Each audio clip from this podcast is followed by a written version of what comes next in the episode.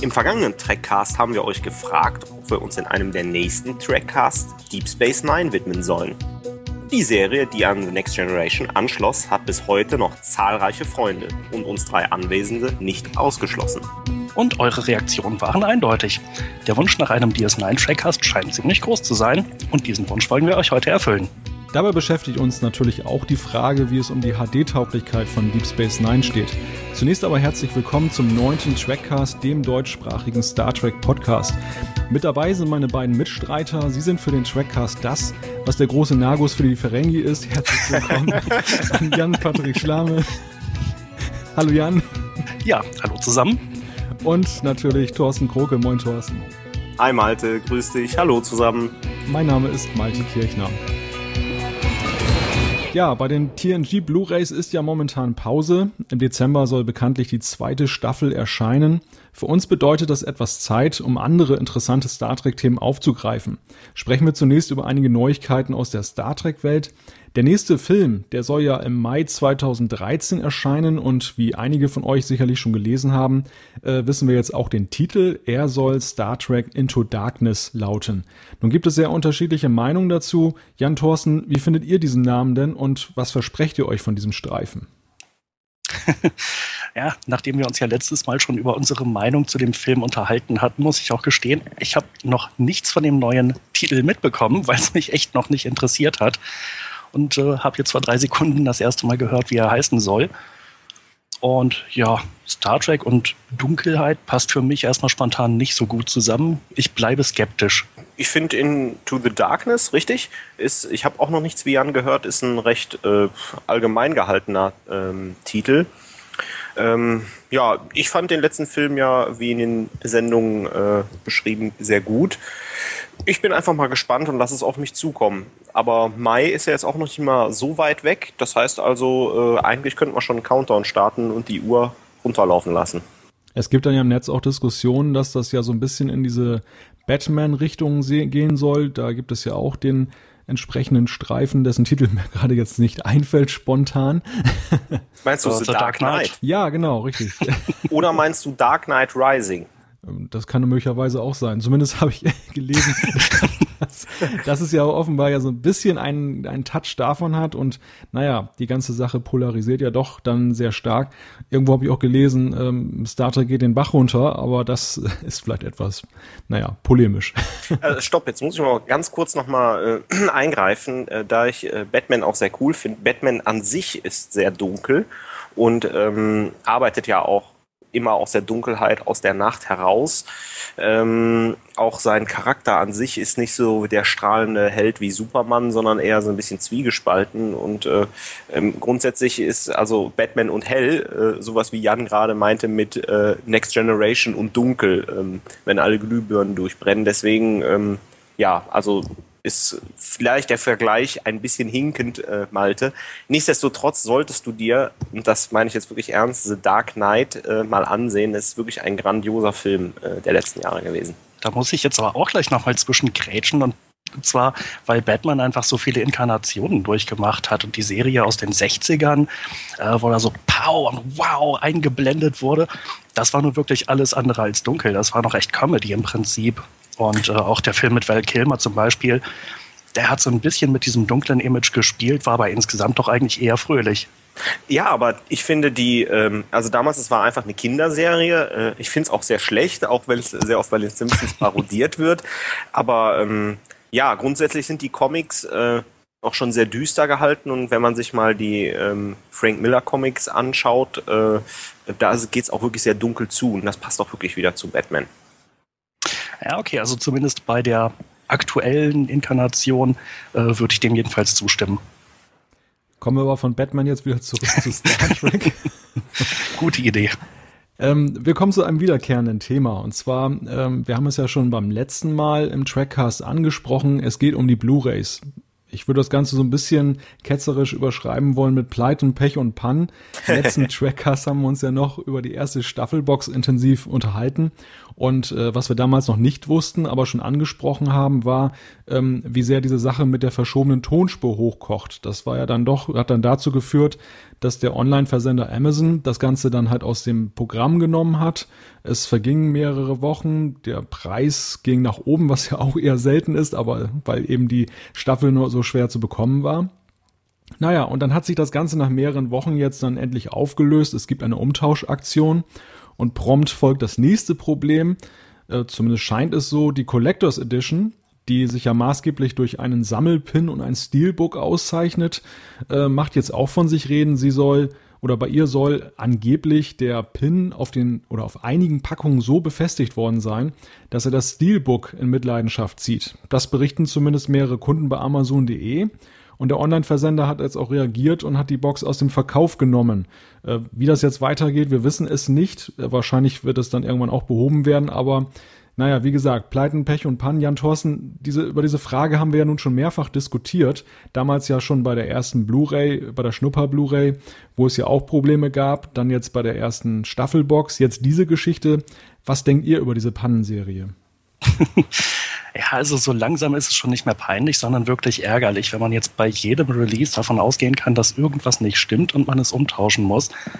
Ähm, ich bin ja beispielsweise halt bei der regulären ersten Staffel betroffen wegen der 7.1 Tonspur. Da habe ich mich noch nicht drum gekümmert, weil ich halt noch keine 7.1 Anlage habe und das nicht das Problem als solches deshalb gar nicht äh, mitbekomme. Aber ja, das klingt jetzt ein bisschen so, als wäre das so eine äh, so eine Bananengeschichte, reift beim Anwender. Ähm, jetzt kann man schon fast den Leuten echt nur noch empfehlen, wartet drei Monate, ähm, dann sind die Kinderkrankheiten hoffentlich behoben, während irgendwelche Leute, die dumm genug waren, es sich zu Anfang zu kaufen, äh, das jetzt dummerweise erstmal feststellen und einschicken müssen und dann wahrscheinlich auch, ich weiß nicht, ein, zwei Wochen oder so ihre äh, Blu-ray-Disc nicht äh, vorrätig haben. Wobei ich auch sagen muss, ich glaube, ein Arbeitsplatz ist jetzt langsam in Gefahr, dass der äh, Arbeitsplatz von dem Kollegen, der für die Qualitätssicherung ja, im Vertrieb bei CBS oder auf der deutschen Seite verantwortlich Gibt's ist. denn den? Äh, ähm, also ich glaube, jetzt gibt es ihn nicht mehr. ähm, also ich finde das schon wirklich äh, sehr peinlich. Manchmal habe ich mir auch äh, überlegt, da wir heute DS9 als Thema haben, ob nicht die Paargeister wirklich in diese Vertriebsschiene der, äh, der Veröffentlichung reingefahren sind. Also ich weiß nicht, was man noch alles falsch machen kann, aber tja, ähm, man will wahrscheinlich gar nicht TNG äh, sieben Staffeln lang verkaufen und möglichst viele Leute abschrecken. Tja, sehr schade. Schließen wir dieses Thema hier ab und widmen wir uns erfreulicheren Sachen, denn das Hauptthema unserer Sendung lautet ja Deep Space Nine. Wir haben beim letzten Mal angekündigt, dass wir uns über diese Serie mal unterhalten wollen, beziehungsweise das hat sich ja wie so oft ergeben. Wir reden ja manchmal und äh, gelangen dann wie vorhin mit Batman in Exkurse, aus denen man ganz schwer wieder herauskommt. und Deep Space Nine ist ja nun wirklich auch eine eigene Sendung wert, wenn nicht sogar mehrere. Wir haben uns aber das ehrgeizige Ziel gesetzt, wir wollen es in einer Sendung schaffen und zahlreiche Hörer haben uns darin bestärkt. Und wie soll es anders sein? Euer Wunsch, euer Wunsch ist uns Befehl. Heute geht es also um Deep Space Nine und dabei natürlich auch um die Frage der HD-Tauglichkeit. Und äh, tja, wir haben das Ganze der Einfachheit halber aufgeteilt in drei Staffelpakete. Das erste, das die ersten drei Staffeln umfasst, das wird uns nun Jan näher bringen. Jan, bitte, los geht's. Äh, ich werde sicherlich ganz viel auslassen müssen, denn in den ersten drei Staffeln passiert einfach schon unglaublich viel. Aber naja, zur Auffrischung für diejenigen, die DS9 schon lange nicht mehr gesehen haben und als kurzes Intro für diejenigen, äh, die es noch gucken wollen, ohne dass wir hoffentlich zu viel spoilern. Ein kurzer Überblick. Worum geht's? Es geht, es dreht sich regelrecht um den Planeten Bajor, der bis vor kurzem von den Cardassianern besetzt gewesen ist. Nachdem die sich jetzt zurückgezogen haben, kommt die Sternenflotte an und macht auf der ehemaligen kardassianischen Raumstation Terok Nor äh, eine, äh, einen neuen Außenposten auf und benennt das gleich mal um in Deep Space Nine. In der Pilotfolge ähm, gibt es eine ganze Menge Sachen, die ich jetzt gar nicht erwähnen will, weil das sonst zeitlich komplett den Rahmen sprengen würde. Jedenfalls entdeckt man am Ende der Folge ein stabiles Wurmloch in den Gamma-Quadranten. Und äh, ja, stabile Wurmlöcher sind ziemlich selten und ziemlich wertvoll. Das eröffnet natürlich großartige neue Möglichkeiten. Und was im Lauf der Serie noch ziemlich wichtig werden wird, ähm, die, äh, dieses Wurmloch hat gewissermaßen Bewohner, die Wurmlochwesen. Und die nehmen Kontakt auf zum neuen Kommandanten der Sternenflotte auf Deep Space Nine, zu Benjamin Sisko. Und ähm, er schafft es ihnen zu erläutern, dass man keine kriegerischen Absichten hat. Und die Wurmlochwesen sagen ihm, okay, dann lassen wir dieses Wurmloch hier stabil und oft bestehen. Und was natürlich auch noch mit reinspielt, es scheint so, als wenn diese Wurmlochbewohner wahrscheinlich die Propheten sind, an die die sehr äh, religiösen Bajoraner glauben. Ähm, ja, vielleicht noch einen kurzen Überblick über die Besatzung der, äh, der Raumstation, beziehungsweise die Hauptdarsteller der Serie. Gerade schon erwähnt, Captain Cisco, der seine Frau verloren hat und der seinen Sohn Jake mit auf die Station bringt. Dann gibt es einen bajoranischen Verbindungsoffizier, das ist Major Kira, äh, die zur Zeit der Besatzung noch im äh, Widerstand gewesen ist und gegen die Cardassianer gekämpft hat. Äh, wir hätten Dr. Begier, der ziemlich ehrgeizig ist und sich sehr darüber freut, was er alles für tolle äh, Aliens hier behandeln kann, was, äh, was Major Kira gar nicht so lustig findet. Dann hätten wir Jetsia Dex, Wissenschaftsoffizier. Äh, sie ist eine Trill. Die Trill hatten wir schon mal in einer Folge von TNG kennengelernt oder sogar zwei Folgen. Ich bin mir gerade nicht ganz sicher. Und ähm, Trill sind eine symbiotische Spezies. Ich hoffe, ich habe es richtig ausgesprochen. Absolut korrekt. Wunderbar. Ähm, und einen früheren Symbionten von Jetsia Dex, den hat Benjamin Sisko gekannt. Das war ein älterer Herr. Deswegen gibt es den Running Gag in der Serie, dass Benjamin Sisko diese wunderschöne junge Frau immer mit alter Mann oder alter Herr anspricht. Äh, dann hätten wir noch Miles O'Brien. Den kennen natürlich alle TNG-Fans noch als Chef, äh, als Transporter-Chief der Enterprise. Der ist zum Chefingenieur von DS9 befördert worden. Äh, wir hätten noch Odo. Der wird im Laufe der Serie auch noch ausgesprochen wichtig. Äh, der ist ein Formwandler. Er weiß am Anfang der Serie noch gar nicht, wo er herkommt. Er weiß halt nur, er kann seine Form wandeln. Und er ist ähm, jemand, der sehr neutral ist und der deswegen von den Cardassianern als Sicherheitschef eingesetzt worden war und in derselben Funktion von der Sternenflotte auch beibehalten wird. Und zu guter Letzt hätten wir noch Quark, einen Ferengi, der Quarks Bar betreibt auf dem Promenadendeck und der sich auch im Verlauf der gesamten Serie mit Odo immer wieder Scharmützel liefert, wenn er versucht, irgendwas zu schmuggeln und Odo versucht, ihm auf die Schliche zu kommen. Ja, was gibt es zu sagen über die erste Staffel? Äh, nach dem Pilotfilm, in dem also das Wurmloch entdeckt und geöffnet wird, äh, gibt es eine Menge nicht zusammenhängende Folgen, äh, wo natürlich sämtliche Crewmitglieder dann auch eingeführt und näher erläutert werden. Ähm, wir lernen auch schon in der ersten Staffel viele von den Gästen kennen, die die Serie bis zum Ende begleiten, wie zum Beispiel Quarks Bruder Rom und dessen Sohn Nog, der später der erste Ferengi in der Sternenflotte wird. Äh, wir lernen Garak kennen, einen Schneider kardassianischer Herkunft, der nach dem Abzug der Kardassianer auf der Station geblieben ist und bei dem es noch so manches Geheimnis gibt, was im Laufe der Serie äh, entdeckt werden wird. Du hast Schneider ja in Anführungszeichen gesagt. Genau. Er war auch mal Gärtner in einer romulanischen Botschaft, wenn ich mich nicht täusche, oder irgendwie so ähnlich. Ganz genau. Ähm, wir lernen den großen Nagus der Ferengi kennen, der in einer Folge mindestens dabei sein wird in der ersten Staffel und äh, der schon mal Quark besucht. Auch der wird später noch sehr wichtig. Äh, wir lernen sehr viel über die Bajoraner kennen und über ihr äh, spirituelles aber auch äh, über ihr politisches System. Unter anderem gibt es da Vedek Barail, der sich mit Kira anfreundet. Und es gibt äh, Vedek Win, von der man schon sehr früh erfährt, dass sie, ähm, äh, dass sie mehr oder weniger bereit ist, über Leichen zu gehen, um äh, später möglichst das höchste ähm, religiöse Amt, nämlich das Amt der Kai, bekleiden zu können. Ja, das so als groben Überblick über die erste Staffel. Dann hätten wir die zweite Staffel und das beginnt auch gleich mit ähm, einem Bürgerkrieg innerhalb von Bajor. Auch hier ist Vedek Wen wieder massiv beteiligt. Ähm, später in der Staffel gibt es dann noch einen Handlungsbogen um den Marquis. Das ist ähm, ja, ein ziemlich ausgedehnter Grenzkonflikt zwischen Föderationsbürgern und Cardassianern in mehr oder weniger der näheren Umgebung von DS9. Äh, dieser Marquis wurde auch schon in TNG thematisiert. Äh, wir erinnern uns an Fähnrich Roh. Äh, was hätten wir noch in der zweiten Staffel? Ähm, die bereits angesprochene Wahl zur Kai, zum höchsten religiösen Amt, äh, wird dann tatsächlich auch durchgeführt.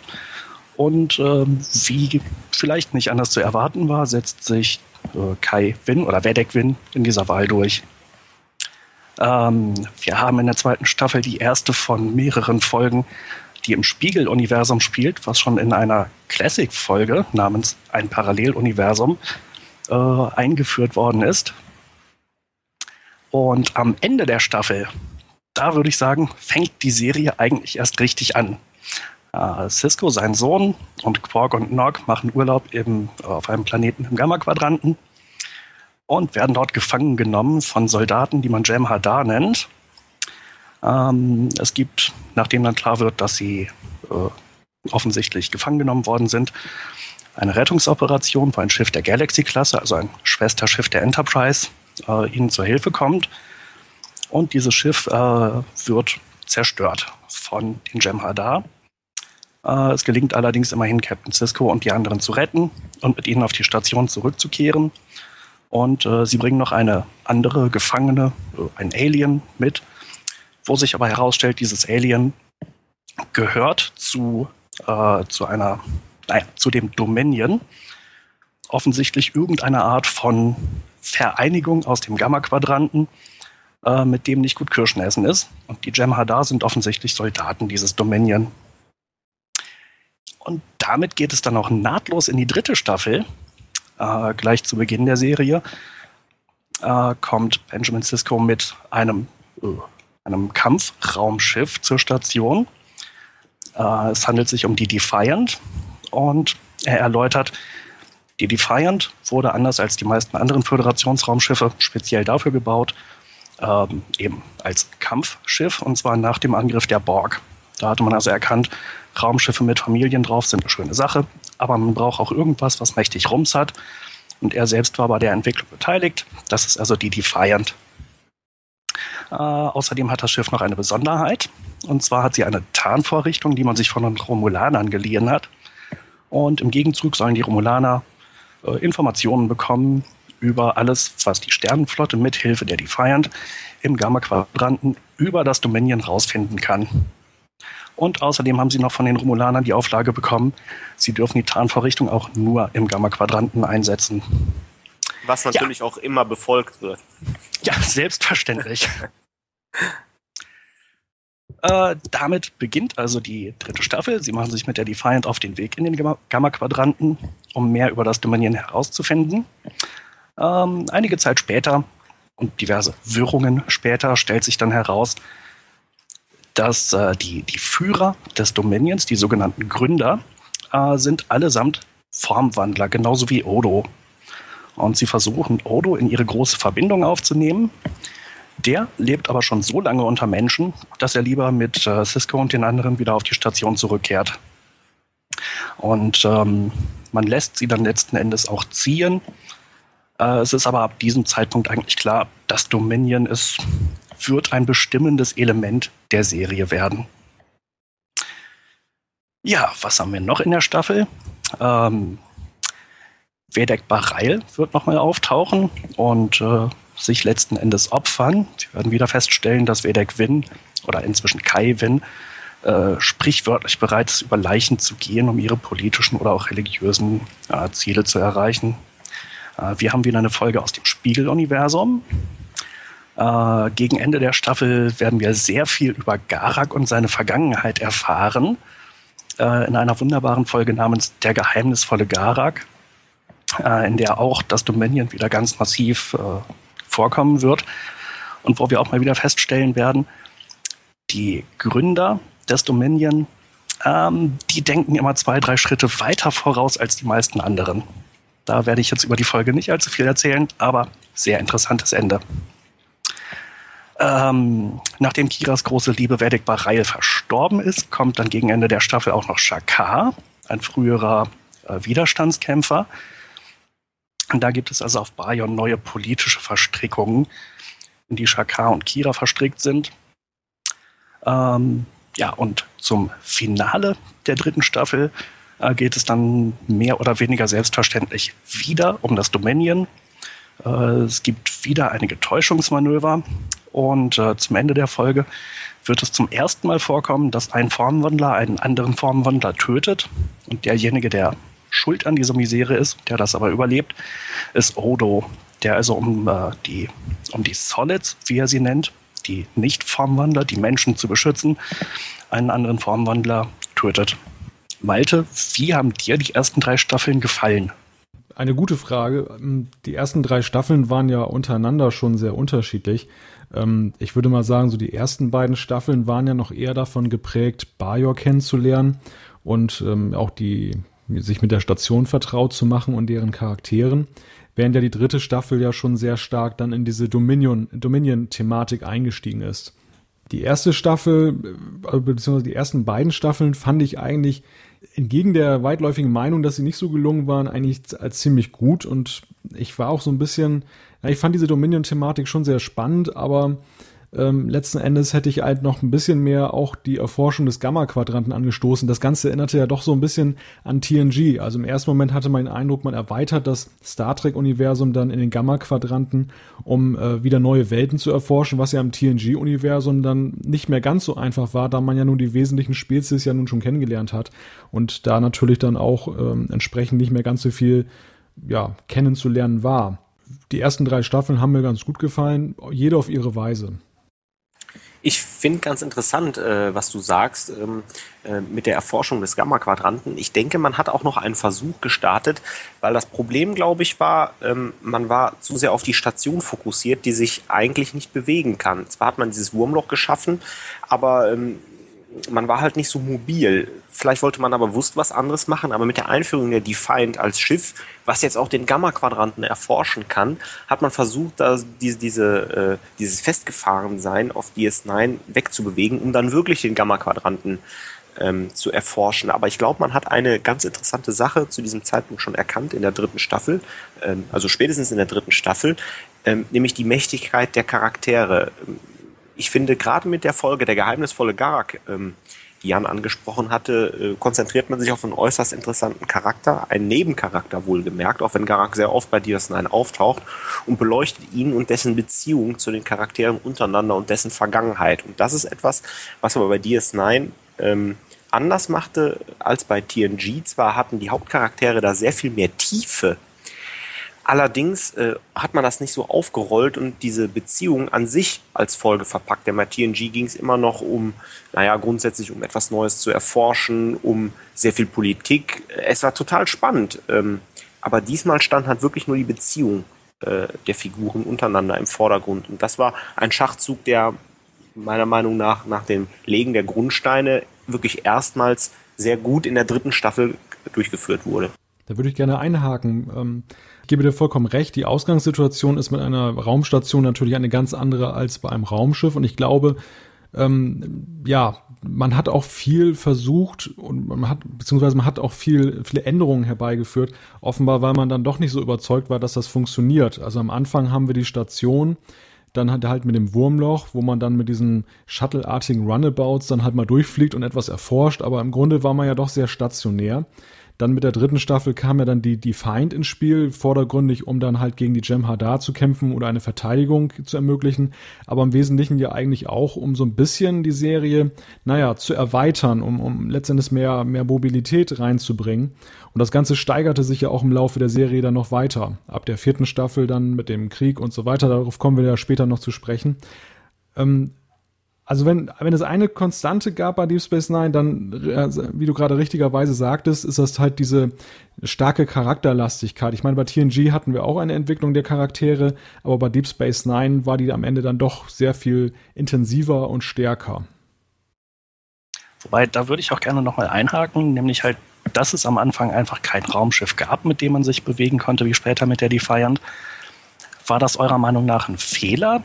Hätte man von Anfang an sowas wie die Defiant dabei haben sollen oder war das die Idee, sich auf eine stationäre Station zu konzentrieren, eigentlich schon von Anfang an die richtige Idee, weil es so einen Kontrast zu TNG darstellt? Was meinst du, Thorsten? Äh, ich denke, es war kein Fehler. Ähm weil man ja, wie Malte sagte, die Runabouts hatte. Ähm, ich glaube, man wollte bewusst den Kontrast herstellen, nicht nur mit der Station, sondern auch mit diesem religiösen Aspekt. Ähm, TNG ist frei von Religionen und äh, von einem karma-geladenen Umfeld. Ähm, und man hat mit den Bajoranern äh, da einen extremen äh, Kontrast geschaffen, äh, da man die Wurmlochwesen als Propheten äh, verehrt hat. Das wird auch noch später, gerade auch zum Finale hin, sehr wichtig. Ähm, das war schon der zweite Kontrast. Das dritte ist diese totale Politik und das äh, grundsätzlich ein Abkehr vom Design. Man sieht bajoranische Uniformen in Bajor, wenig Sternflotte, die Station ist eine kardassianische Station. Ich finde das Design super, weil es endlich mal im Kontrast zum Saubermann-Universum von TNG darstellt. Aber letztendlich waren es auch Sachen, die mir da ein bisschen gefehlt haben. Also es war nicht mehr mein äh, total tolles TNG-Universum, was ich wirklich lieb gewonnen hatte bei TNG. Und man versuchte das so ein bisschen, ähm, glaube ich, zu korrigieren mit der Defiant. Weil die Defiant ist wieder Sternflottendesign. Ähm, geschadet hat der Serie nicht. Ich finde den Schachzug geschickt, dass es in der Serie halt passiert zur Erforschung des äh, Wurmlochs. Aber ein Fehler war es nicht. Da würde ich auch gerne ganz gerne einhaken, wenn ich darf. Ähm, also ein Fehler ist vielleicht etwas krass gesprochen, aber ich glaube, ähm, man hat dann doch relativ schnell erkannt, dass es, dass man ein bisschen gehandicapt war. Und ähm, aber ich glaube, das hat auch so ein bisschen was mit einem Paradigmenwechsel zu tun. Am Anfang war es ja so, dass ja Deep Space Nine so ein bisschen als Station dargestellt wurde, die ja so wirklich am Rande des Universums liegt. Ja, auch dieser Name Deep Space Nine. Ähm, sonst waren es ja diese, diese Sternenbasen und dann auf einmal so Deep Space und das Ganze wirkte ja relativ isoliert und, und dann ja auch dann mit dem Gamma-Quadranten, diesem geheimnisvollen Quadranten, äh, zu dem man einen Zugang gefunden hat, überhaupt ja alles noch sehr unerforscht. Bajor anscheinend ein Planet, bei dem man noch gar nicht wusste, was da vor der Haustür liegt. Und ähm, das hat sich ja im Laufe der Serie dann auch sehr stark geändert. Also Deep Space Nine ist ja mehr oder weniger zum Mittelpunkt des Star Trek-Universums geworden äh, alleine durch das Wurmloch mit dem Gamma-Quadrant und dem Krieg später, aber in letzter Konsequenz ja auch ähm, ja als Nahtstelle zwischen Kardassianern und Föderation und zum Teil ja auch dann den Klingonen. Ich denke mal, das war schon ein sehr starker Wandel und möglicherweise hat man das auch bei den Autoren dann als Fehler gesehen oder man hat es möglicherweise mit einer anderen Art und Weise erst versucht und hat dann später umgestellt. Dann äh, wäre noch so eine interessante Frage. Man hat sich ja nicht nur regional oder örtlich festgelegt, sondern eben auch mit den Spezies, mit denen man es so zu tun hat. Eben ganz viel dreht sich um Bajor, um die Bajoraner, um ihre Religion und auch ihre Politik, aber auch um die Cardassianer, die den Planeten besetzt hatten, die die Station gebaut hatten als alte äh, Erzverarbeitungsanlage. Äh, mit diesen beiden wird ja ein Großteil auch der ersten Staffeln bestritten, bevor dann später tatsächlich Klingonen dazukommen, das Dominion, äh, Romulaner. Und die Ferengi nicht zu vergessen. Ja, okay, die Ferengi, mit denen hat man später immer mehr zu tun, aber am Anfang noch nicht so sehr. Okay. Also die eigentliche Fokussierung liegt ja eigentlich auf Föderation, Bajor und Cardassianern. Ähm, was haltet ihr davon? Also einfach nachträglich, dass man äh, sich am Anfang der Serie doch relativ eng festgelegt hat. Äh, vielleicht Malte als erstes, wenn du dazu äh, irgendwelche Ideen hast. Ja, hat man sich festgelegt. Das ist natürlich immer so eine Sache. Also bei TNG war es ja auch so, dass man sich auf bestimmte Parameter festgelegt hat, was zum Beispiel die Besatzung anging. Und so hat natürlich bei Deep Space Nine hat man auch eine bestimmte Konstellation getroffen. Ich glaube, Deep Space Nine war eigentlich in Entwicklung weit offener, als es jetzt zum Beispiel TNG war. TNG war ja eher auf externe Ereignisse angewiesen, also sprich Planeten, die man besucht, Spezies, die man irgendwo trifft. Und ähm, während Deep Space Nine als Raumstation ja auch so ein bisschen so eine Durchgangsstation ist. Und das hat man ja auch gerade in den ersten Staffeln dann sehr intensiv betrieben, dass ja auch dann Ereignisse in die Station reinkamen, Durchreisende oder Ankünfte. Das war ja schon recht spannend und hat auch sicherlich viele viel Entwicklungspotenzial geboten, was dann bei TNG bei einem Raumschiff zwangsläufig nicht so möglich ist. Würde ich auch sagen. Ähm, ja, Thorsten, du noch Ideen dazu? Ich schließe mich äh, Maltes Meinung an. Also ich ja, hab, hab nichts hinzuzufügen. Wir sind einer Meinung, ist das nicht schön? Wunderbar. Hat das jetzt Seltenheitswert, ähm, oder? Also ich denke, es gibt sicherlich eine Menge grundsätzliche Sachen, die wir noch diskutieren könnten, aber die wahrscheinlich auch nicht spezifisch auf die ersten drei Staffeln bezogen sind. Eben. Insofern versuche ich doch nochmal anzuknüpfen und äh, würde sagen, äh, einen Überblick über die Staffeln 4 und 5 gibt euch jetzt Malte. Ja, vielen Dank, Jan. ähm, nachdem ja Jan nun die undankbare Aufgabe hatte, erstmal grundsätzlich in die Serie einzuführen, was natürlich schon sehr ausführlich ist, möchte ich das dann ganz, das Ganze mit den nächsten beiden Staffeln etwas stärker komprimieren. Ähm, es gibt eigentlich zwei Oberbegriffe, die die beiden nächsten Staffeln, Staffel 4 und 5, zusammenfassen. Bei Staffel 4 ist es die Staffel, in der kurz gesagt nichts mehr so ist, wie es erscheint. Das fängt schon damit an, dass es einen neuen Vorspann gab, aber eben auch damit, dass eben viele Sachen dann eben, ja, plötzlich ganz anders sind, als sie zunächst erscheinen, zum Beispiel mit den Klingonen. Die starten eine Invasion auf Cardassia und äh, wie man dann am Ende der Staffel herausfindet, ist, gibt es da eine Infiltration durch einen Wechselbalg. Und ähm, es gibt ein neues Besatzungsmitglied. Worf äh, steigt bei Deep Space Nine ein. Das kommt auch mit dieser Klingonen-Thematik daher. Im Laufe der Staffel gibt es dann auch eine ganz interessante Folge, wo er dann halt auch in, in Folge dieses, dieses, äh, dieser Kooperation dann mit der, mit der Sternenflotte dann auch äh, innerfamiliäre Probleme hat. Sein Bruder Kern, der wird dann im anderen Haus untergebracht, um ihn dann zu schützen. Es gibt dann die Red Squad, die an Gefährlichkeit gewinnt und äh, die letzten Endes eine Art Anschlag möchte ich das jetzt nicht nennen, aber naja, Angriff auf die Erde, auf die, auf die Stromversorgung macht, äh, der dann erst so scheint, als wenn er vom Dominion kommt. Also auch da wieder dieser Oberbegriff, es ist nichts, wie es scheint. Naja, und dann gibt es noch viele kleine Nebenplots, die man da gesehen hat. Ähm, zum Beispiel Odo mit seinen Gefühlen für Kira. Ähm, Cial wird als Tochter von Gul Dukat eingeführt. Und was ich auch ganz interessant fand, und das passt auch wieder zu dem Oberbegriff, Cassidy Yates, die Freundin von Cisco, wird als Kollaborateurin des Dominions überführt.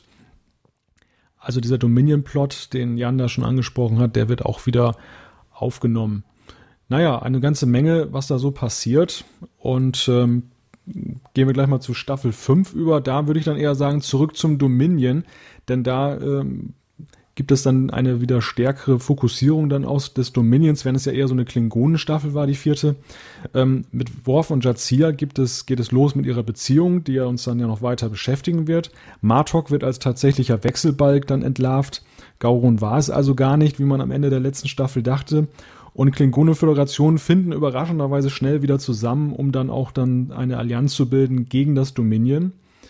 Odo wird wieder Wechselbalg, nachdem ihm diese Sache dann abhandengekommen ist in der letzten Staffel. Ähm, Gudukat, der uns ja auch seit der ersten Staffel begleitet, der wird jetzt plötzlich Herrscher von Cardassia, weil die, äh, er den Planeten dem Dominion ausgeliefert hat.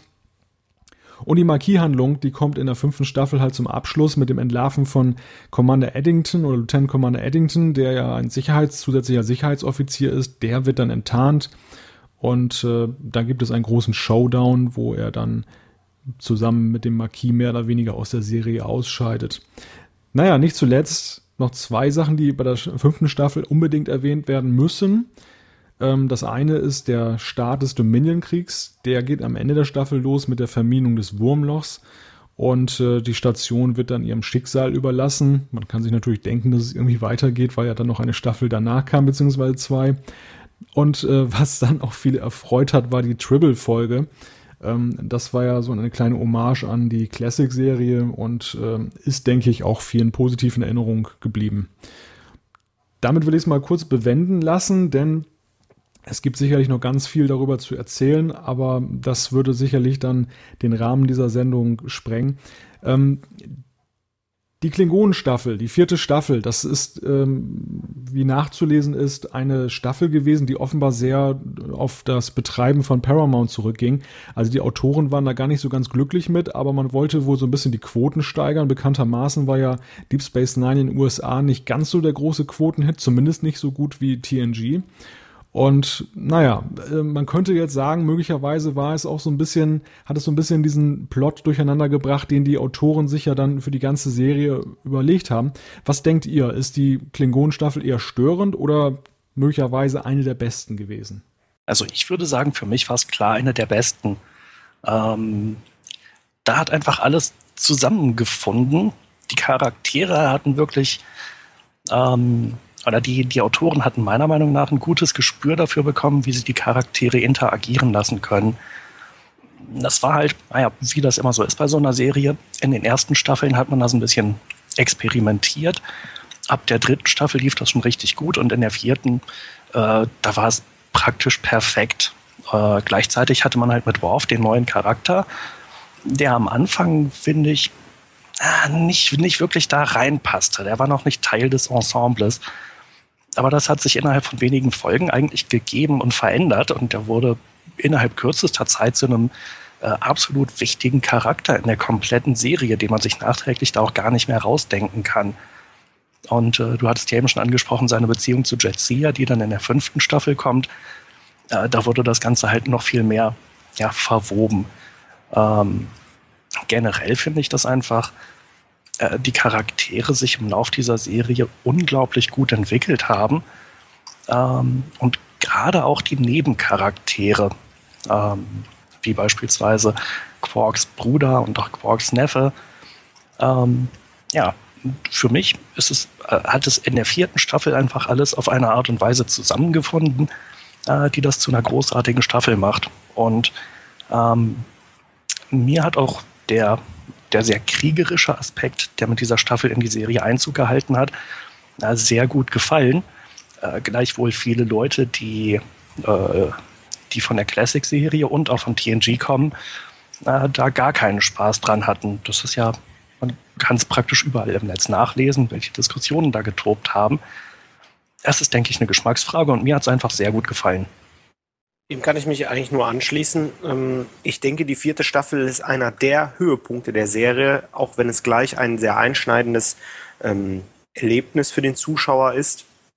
Mit den Klingonen hat man eine aus TNG und auch aus der Classic-Serie sehr beliebte und bekannte Rasse eingeführt. Und naja, wer liebt ihn nicht? Worf äh, ist so sozusagen das letzte fehlende Puzzleteil, um ähm, das Ganze sehr perfekt zu machen.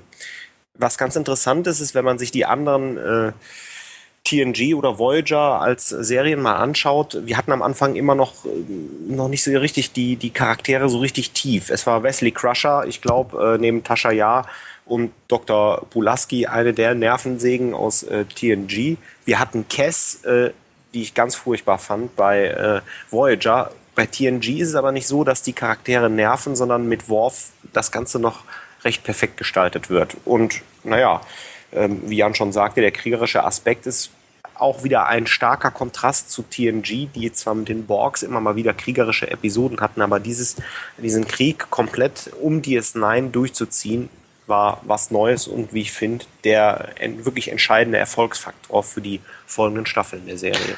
Da muss ich aber gleich mal einhaken. Du magst Was? Kess. Ein Kessliebhaber. Darum ging es mir eigentlich gar nicht. Wobei, na, ich fand Kess als Charakter langweilig, aber ähm, ich finde schon, Jennifer Lehen hat die Rolle schon sehr schön gespielt. Äh, das ist ja häufiger mal so ein Problem, dass man die Schauspieler verteufelt für eine schlecht geschriebene oder nicht passende Rolle. Aber wo wir gerade beim Thema nervige Charaktere waren. Cisco bringt ja nun seinen Sohn mit auf die Station und der freundet sich gleich mit so einem nervigen Ferengi an. Äh, wie fandet ihr diese beiden? Also einfach den Umstand, dass man hier jetzt auch wirklich äh, in, äh, als Teil der Hauptdarsteller eben Kinder dabei hat. Waren das nervige Charaktere wie Wesley oder hat das die Serie eigentlich lebendiger gemacht? Ähm, am Anfang äh, hat es sich noch nicht so richtig eingespielt, wo auch äh, Nock noch so als äh, dummer Lausbub dargestellt wird. Aber spätestens als man seinen Charakter ein bisschen tiefer ausarbeitet, finde ich es ganz gut. Es gibt in den späteren Folgen so, sozusagen so ein paar Kuhhandel-Folgen. Äh, man kopiert die auch noch zwei, drei Mal. Die tauchen dann öfters auf, wo die beiden was unternehmen. Und das finde ich ganz gut. Ähm, jeder rechnet eigentlich damit, dass Jake äh, irgendwie auch mit der Sternflotte was zu tun hat. Er wird aber Schriftsteller und äh, der Charakter nervt nicht, hat aber auch nicht zu, ähm, steht nicht so im Mittelpunkt, wie Wesley es manchmal war. Und ähm, ich finde es später, so ab der fünften Staffel vielleicht oder vielleicht schon ab der vierten, eine schöne Ergänzung. Da bin ich so ein bisschen anderer Meinung. Ähm, es gibt also grundsätzlich finde ich schon, dass es mit den beiden besser ist als mit Wesley Crusher und TNG. Also das sehe ich genauso. Äh, interessant ist ja vor allem der Aspekt, dass ja von Spezies zu Spezies die, die Maßstäbe, die, die Werte andere sind und das ja gerade in diesem Verhältnis zwischen Nock und Jake kommt das ja anfangs sehr stark zum Tragen, weil eben bei Nock, ja, da ist so ein kleiner Diebstahl schon mal in Ordnung. Während äh, Jake dann ja eher diesen hohen Sternflottenidealen, nach diesen hohen Sternflottenidealen erzogen wird, was wir auch bei Wesley hatten. Das, das gibt so einen ganz netten Konflikt und ist sicherlich auch vielschichtiger, als das bei TNG war, wo ja gerade so Kinder, das war ja mal eine sehr heile Welt. Also das war ja immer extrem äh, äh, ja, idealistisch. Wir hatten das ja auch im letzten Trackcast besprochen am Beispiel von Wesley. Nach hinten raus war ich dann weniger glücklich mit den Charakteren. Also, dass Nock dann zur Sternflotte geht, der erste Ferengi, der bei der Sternflotte ist, naja, habe ich manchmal schon so ein bisschen als gequält empfunden und als eine Art zweiter Wesley Crusher, ähm, der so eine Blitzkarriere macht. Und bei Jake mit der Schriftstellerei, das wurde nachher besser. Also, es gab da irgendwie eine Folge, frag mich jetzt nicht, welche das gewesen ist, da ist er als alter Mann dann zu sehen wo er dann auch so als Schrift aus dieser Schriftstellerrolle heraus dann nochmal sein Re Leben äh, Revue passieren lässt und seinen, seinen Vater dann trifft, Ben Cisco. Das fand ich eigentlich ganz schön. So zwischendrin dieses, ach, ich begleite jetzt mal den Gamma-Quadranten und gucken wir mal an, was da jetzt so los ist ähm, und, und spielst den großen Journalisten oder so, das wirkte manchmal schon so ein bisschen gestelzt. Aber gut, das ist generell die Frage, wie läuft das eigentlich da in, der, in diesem Jahrhundert? Ähm, jeder kann ja machen, was er will, ähm, kriegt vor allem wohl auch Geld, ohne irgendetwas Konkretes liefern zu müssen. Das scheint ja dann die große Freiheit zu sein, aber so richtig plausibel wirkte es dann doch nicht. Äh, kurz eingeworfen, aber ich gebe zu, ich musste eben gerade nachgucken. Äh, die Folge mit dem alten Jake heißt Der Besuch und der alte Jake wird übrigens gespielt von Tony Todd, der den Bruder von Worf normalerweise spielt. Boah, ich krieg eine Gänsehaut, Jan. der hat doch, glaube ich, auch irgendeine Rolle in Voyager gespielt, oder? Ähm, äh, müsste ich nachgucken. halt, doch, warte, ich hab's doch hier noch offen. Ein Herogen-Jäger in der Folge Die Beute oder Beute. Habe ich auch mal was gewusst.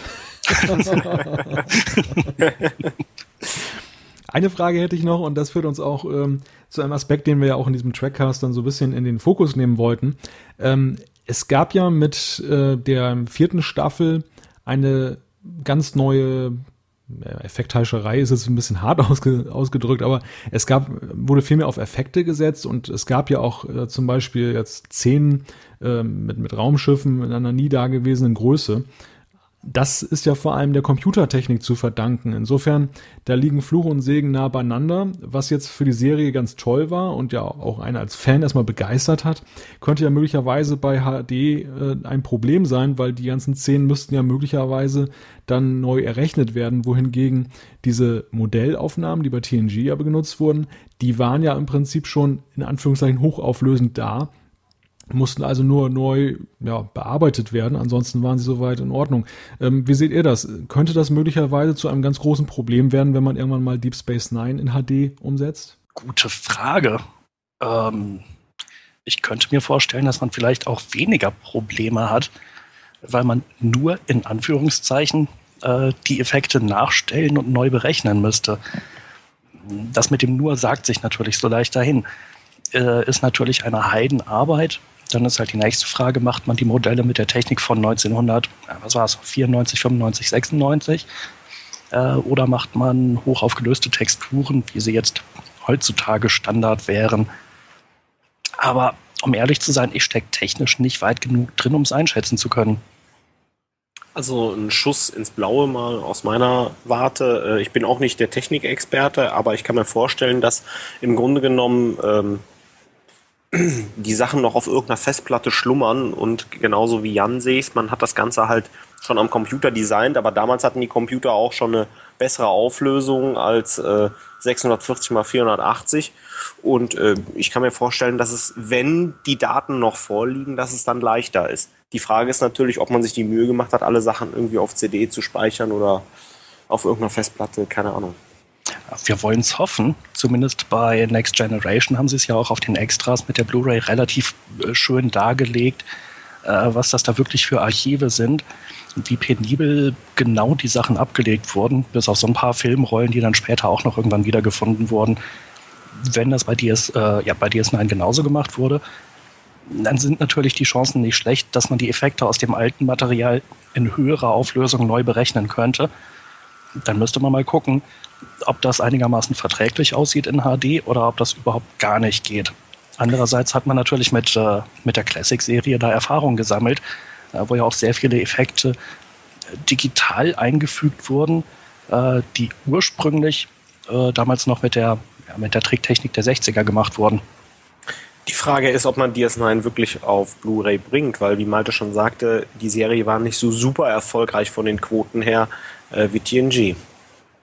Ja, wir müssen ja erstmal abwarten, ob TNG komplett rauskommt mit den ganzen Pannen. also wenn es so weitergeht, äh, man weiß es nicht. Aber wenn ich euch mal fragen darf, ihr würdet die schon kaufen dann auf Blu-ray, oder? Auf jeden Fall. DS9 wäre es mir wert. Ja. Das führt, das führt mich zu der Frage, Thorsten hat es ja gerade angesprochen, ähm, mit dem Erfolg. Ähm, bei unseren Trackcast-Hörern scheint es mir, war ja Deep Space Nine bei vielen sogar noch vor TNG die Lieblingsserie. Ähm, auf der anderen Seite dann die Quoten in den, Sta in den USA, die waren jetzt nicht ganz so großartig. Ähm, Woran liegt das eigentlich? Also diejenigen, die es mögen, die mögen es richtig doll und, und die, alle anderen haben Probleme damit. Waren das jetzt diese Handlungsbögen, die jetzt ja auch in der vierten und fünften Staffel dann entsprechend länger und komplexer wurden? Man konnte ja sich kaum noch so einklinken in einzelne Episoden, sondern zum Beispiel um den Dominion-Konflikt vollständig zu verstehen, musste man ja fast die ganze Serie gesehen haben. Ähm, ist dieses Erfolgsrezept bei den Hardcore-Fans das Problem in der Masse gewesen? Ich kann es mir gut vorstellen, ja, durchaus. Ähm, gleichzeitig hatte DS9 halt so dieses Image, Soap Opera im Weltall zu sein. Persönlich habe ich das nie so empfunden, aber äh, die Serie war halt teilweise einfach mit dem Image behaftet. Äh, wo ich jetzt lobend sagen würde, die hat sich sehr auf die Charaktere konzentriert und hat die Handlung auch auf die Nebencharaktere äh, ausgeweitet und ähm, hat das bis zum Ende auch wirklich durchgehalten. Ähm, andere haben das halt als so eine Art Soap Opera wahrgenommen. Und das ist, glaube ich, unter Science-Fiction-Fans einfach nicht beliebt.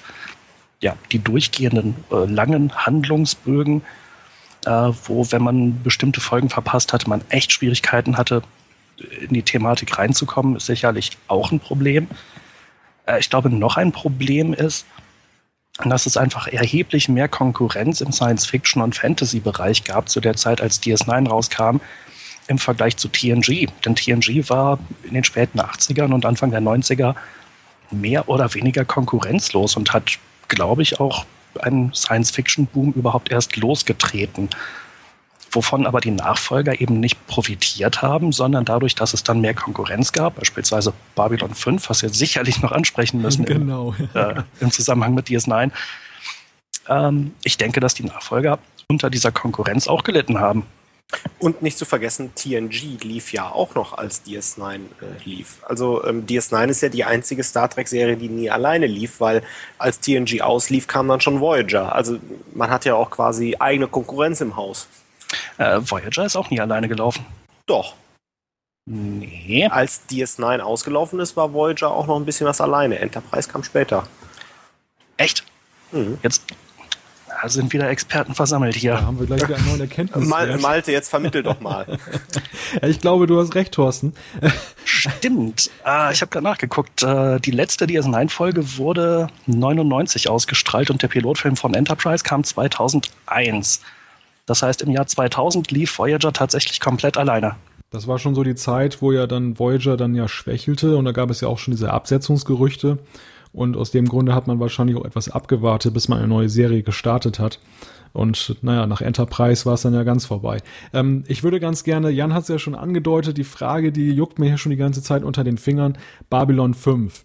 Ähm, das könnte ja möglicherweise auch ein Schlüssel dazu sein, dass Deep Space Nine so ein bisschen Probleme hatte, denn da gab es ja auch so einen großen Spalt in der, in der ja, Fraktion der Science-Fiction-Fans darüber, welche Raumstation-Serie denn besser ist, obwohl sie sich beide in gewisser Weise ja auch sehr ähnlich waren. Beide spielen äh, auf einer Raumstation. Bei beiden ist die Personalkonstellation relativ ähnlich. Wir haben einen Commander an der Spitze und eine Frau an der Seite. Dann gibt es da dieses Sprungtor bei Babylon 5 und das Wurmloch bei Deep Space Nine. Naja, und nicht zuletzt gibt es dann ja noch einen großen galaktischen Krieg, der wird ja auch bei beiden dann so rund um die Station äh, dort stattfinden. Wie seht ihr das aus der Rückschau? Ähm, ist das jetzt Nonsens gewesen, dass man immer gesagt hat, naja, die einen gucken bei den anderen ab und umgekehrt? Oder ist da doch etwas dran gewesen, wenn man sich das alles erstmal ansieht? Ich müsste mich da leider ausklinken, da ich Babylon 5 nicht mal eine Minute gesehen habe, weil äh, zu der Zeitpunkt habe ich Batman die Zeichentrickserie geguckt. und Batman Nine und äh, muss ich leider passen. Äh, also ich bin relativ spät zu Babylon 5 gekommen. Am Anfang haben mich einfach die Spezialeffekte und, und die Optik der Serie abgeschreckt. Denn äh, Star Trek hat einfach ein ganz anderes Budget zur Verfügung gehabt. Und auch bei den computergenerierten Effekten, die bei DS9 so ungefähr in der Mitte der Serie kamen, äh, das war einfach ein anderer Schnack als Babylon 5. Ähm, was mir an Babylon 5 aber immer wieder nachträglich sehr gut gefällt, ist, dass diese Serie von der ersten bis zur letzten Folge einen Handlungsbogen hat, der nicht von Folge zu Folge neu erfunden wurde, äh, sondern Joe Straczynski, der Serienschöpfer, der Mastermind hinter der ganzen Sache, der hat diese komplette Serie so geplant. Und der hat auch geplant, dass sie fünf Staffeln dauert und nicht vier und nicht sechs. Ähm, und er hat dieses gesamte Universum, was dahinter steht, mit äh, den Schatten, wo es den großen Krieg gibt äh, und allen anderen. Ähm, dieses Universum hat er über, ich glaube, Jahrtausende oder vielleicht noch mehr hinweg durchdacht. Und er hat auch in Audiokommentaren immer mal wieder gesagt, er könnte problemlos irgendwie eine Folge machen, die tausend Jahre in der Zukunft oder tausend Jahre in der Vergangenheit spielt oder könnte da irgendwelche Geschichten erzählen. Und das merkt man dieser Serie auch an, dass es so eine Durchgängigkeit gibt. Äh, gleichzeitig ist es, finde ich, von der, äh, von der Qualität der Produktion, äh, von der Qualität der Sets, äh, von der Qualität der Spezialeffekte und auch bei der Musik einfach nicht mit Star Trek vergleichbar. Und die inhaltliche Frage, welche Serie voneinander abgeguckt hat, ich glaube, dass Babylon 5 gar nichts von Star Trek abgeguckt hat, könnte mir aber schon vorstellen, dass man bei DS9 gesagt hat, na gut, dieses und jenes Element bei Babylon 5, das gefällt uns ganz gut. Da könnte man mal gucken, ob wir das vielleicht in einer der nächsten Staffeln mal mit unterbringen. Aber wenn man sich das auch zeitlich anguckt, die erste Staffel Babylon 5 lief, wenn ich mich nicht täusche, parallel zur dritten Staffel von DS9. Äh, das heißt, als bei Babylon 5 der Krieg so richtig losging, da war DS9 als Serie schon fast vorbei. Also ich glaube, es passt rein zeitlich gar nicht, dass man bei DS9 zu sehr von Babylon 5 abgeschaut hat. Aber äh, Thorsten meinte ja schon, er kann da nicht so viel zu sagen. Malte, wie ist dein Kenntnisstand aus dem Babylon 5-Universum? Was denkst du dazu? Also ich habe mir Babylon 5 auch manches Mal angesehen. Ähm, allerdings nicht so intensiv wie du, Jan. So scheint mir das zumindest, wenn ich dann höre, welche Detailkenntnis du besitzt. Ähm, also zu den Computereffekten muss ich sagen, Babylon 5 war da ja doch etwas wagemutiger als Star Trek. Man hat ja da schon von Anfang an auf Computertechnik gesetzt, vielleicht auch aus Budgetgründen. Aber mm, ja, möglicherweise war man auch da technologisch einfach ein bisschen wagemutiger, während man bei Star Trek erstmal abgewartet hat, bis das dann doch so einigermaßen die Qualität dann auch von den Modellen erreicht hatte. Und ähm, nach hinten heraus, das war mein Eindruck zumindest, wurde die Effekttechnik bei Babylon 5 dann auch dann besser mit der weiteren Entwicklung der Computer und der äh, entsprechenden Software. Also es gibt für mich schon so ein paar Parallelen zwischen den beiden Serien, aber Jan, du hast das gerade ja schon sehr gut dargestellt. Ähm, allein der zeitliche Aspekt spricht ja dagegen, dass da wirklich aller Apple und Samsung voneinander abgeguckt wurde. Und was war eine Überleitung? Heute haben wir alles dabei. Batman, Samsung, wunderbar. Nein. Nein, Spaß beiseite. Also ich denke auch, dass ähm, das ist eher ein Zufall und ähm, es soll ja wohl mal ein Angebot gegeben haben von Straczynski äh, an Paramount, denn da Babylon 5 zu machen oder als Grundlage zu nehmen. Gleichwohl trennt die beiden auch einiges voneinander und vor allem der zeitliche Aspekt ist da entscheidend. Aber du hast gerade schon den Krieg angesprochen, Jan. Ähm, wenn du jetzt nicht noch schnell ein Konterargument einführen möchtest, dann würde ich fast sagen, widmen wir uns dem Krieg bei Deep Space Nine. Der geht ja jetzt in die Vollen in der sechsten und siebten Staffel. Äh, nur noch ein Unterstützungsargument ja. über den äh, mutigen Einsatz der Spezialeffekte oder Computereffekte bei Babylon 5 ähm, es ging halt einfach nicht anders, die Vision von Joe Straczynski äh, über diese Serie zu verwirklichen ohne den Einsatz von CGI. Babylon 5 hatte einfach substanziell weniger Budget zur Verfügung und mit Modellen hätten sie das einfach überhaupt nicht machen können. Das wäre im Budget nicht drin gewesen. Äh, und wenn sie das Budget gehabt hätten, dann wäre es halt immer noch eine irrsinnige Arbeit gewesen. Deshalb ist man durchaus diesen relativ mutigen Schritt gegangen, dass man bei allen Außenansichten und Raumschiffansichten von Anfang an auf CGI gesetzt hat. Ähm, man sieht halt der Serie an, das war die Anfangszeit und sie hatten nicht so viel Kohle, wie sie gerne gehabt hätten. Und bei Star Trek war es eben genau anders. Äh, sie hatten sehr viel Budget, sie hatten sehr viel Erfahrung mit Modellen, die sie auch bei TNG schon benutzt haben. Und als CGI so weit ausgereift war, haben sie es aber auch hinterher in der Serie ja, eingesetzt und äh, diese teilweise gigantischen Schlachten, die wir bei DS9 hatten, mit Klingonen, Cardassianern und dann die Sachen, die äh, auch in der sechsten und siebten Staffel noch kommen. Ähm, ja, da sieht man letzten Endes meiner Meinung nach einfach, äh, dass sie mehr Geld zur Verfügung hatten. Denn mit mehr Budget hätte äh, Babylon 5, denke ich, auch anders ausgesehen. Ja, kommen wir nun zur sechsten und siebten Staffel. Wie Malte schon sagte, der Krieg mit dem Dominion ist hier in vollem Gange. Ähm, die sechste Staffel beginnt mit einem äh, erstmal wirklich längeren Handlungsbogen, sodass wirklich zwischen den Folgen noch nicht mal mehr eine Pause ist. Man kann das Ganze durchgucken äh, mit der Rückeroberung von DS9. Ähm, im weiteren Verlauf der Staffel äh, bildet man auch eine kleine Allianz der Romulaner. Ganz interessant ist, äh, das Ganze ist in einer sehr schönen Folge namens In the Pale Moonlight zwischen Cisco und äh, Garak zu sehen. Garak zieht hier wirklich als Nebencharakter die Fäden in der äh, Folge. Ähm, im weiteren Verlauf der äh, Staffel wird Ducat erstmal so als reiner Antagonist ähm, Ciscos aufgebaut, äh, was den kamalen Aspekt angeht. Die Staffel endet ähm, mit dem Tod eines Hauptcharakters. Jazia Dex äh, wird von Ducat getötet. Ähm, was allerdings nicht der Story geschuldet ist, sondern andere Hintergründe hat. Ich denke mal, wir kommen gleich auch noch darauf. Die siebte Staffel ähm, beginnt mit der Folge Gesicht im Sand, einer Doppelfolge, in der wirklich wieder die kamalen Aspekte ähm, Ciscos herauskommen und ähm, die Versiegelung des Wurmlochs, was äh, am Ende der sechsten Staffel äh, beginnt, wirklich wieder aufgelöst wird. Ähm, der Krieg ist dann in vollem Gange und droht auch zu scheitern, äh, wären nicht einige weitere Aspekte in der Folge, äh, die da eine Rolle spielen. Ähm, es gibt ähm, die Sektion 31, die auch ein zentrales Element in der letzten Staffel wird. Ähm, es ist eine Untergrundorganisation innerhalb der Sternflotte, die sozusagen äh, die ganzen Operationen erledigt, die äh, gegen die Gesetze der Föderation sprechen. Äh, man versucht in der siebten Staffel noch alle äh, offenen Handlungsfäden aus den ersten sechs Staffeln zuzumachen, sei es Vic Fontaine, der noch eingeführt wird, die Ferengi-Folgen, Empok Nor sieht man nochmal, das Spiegeluniversum bekommt nochmal seine Abschlussfolge, bevor es dann in einem zehn Folgen Finale wirklich darum geht, den Krieg mit dem Dominion zu beenden.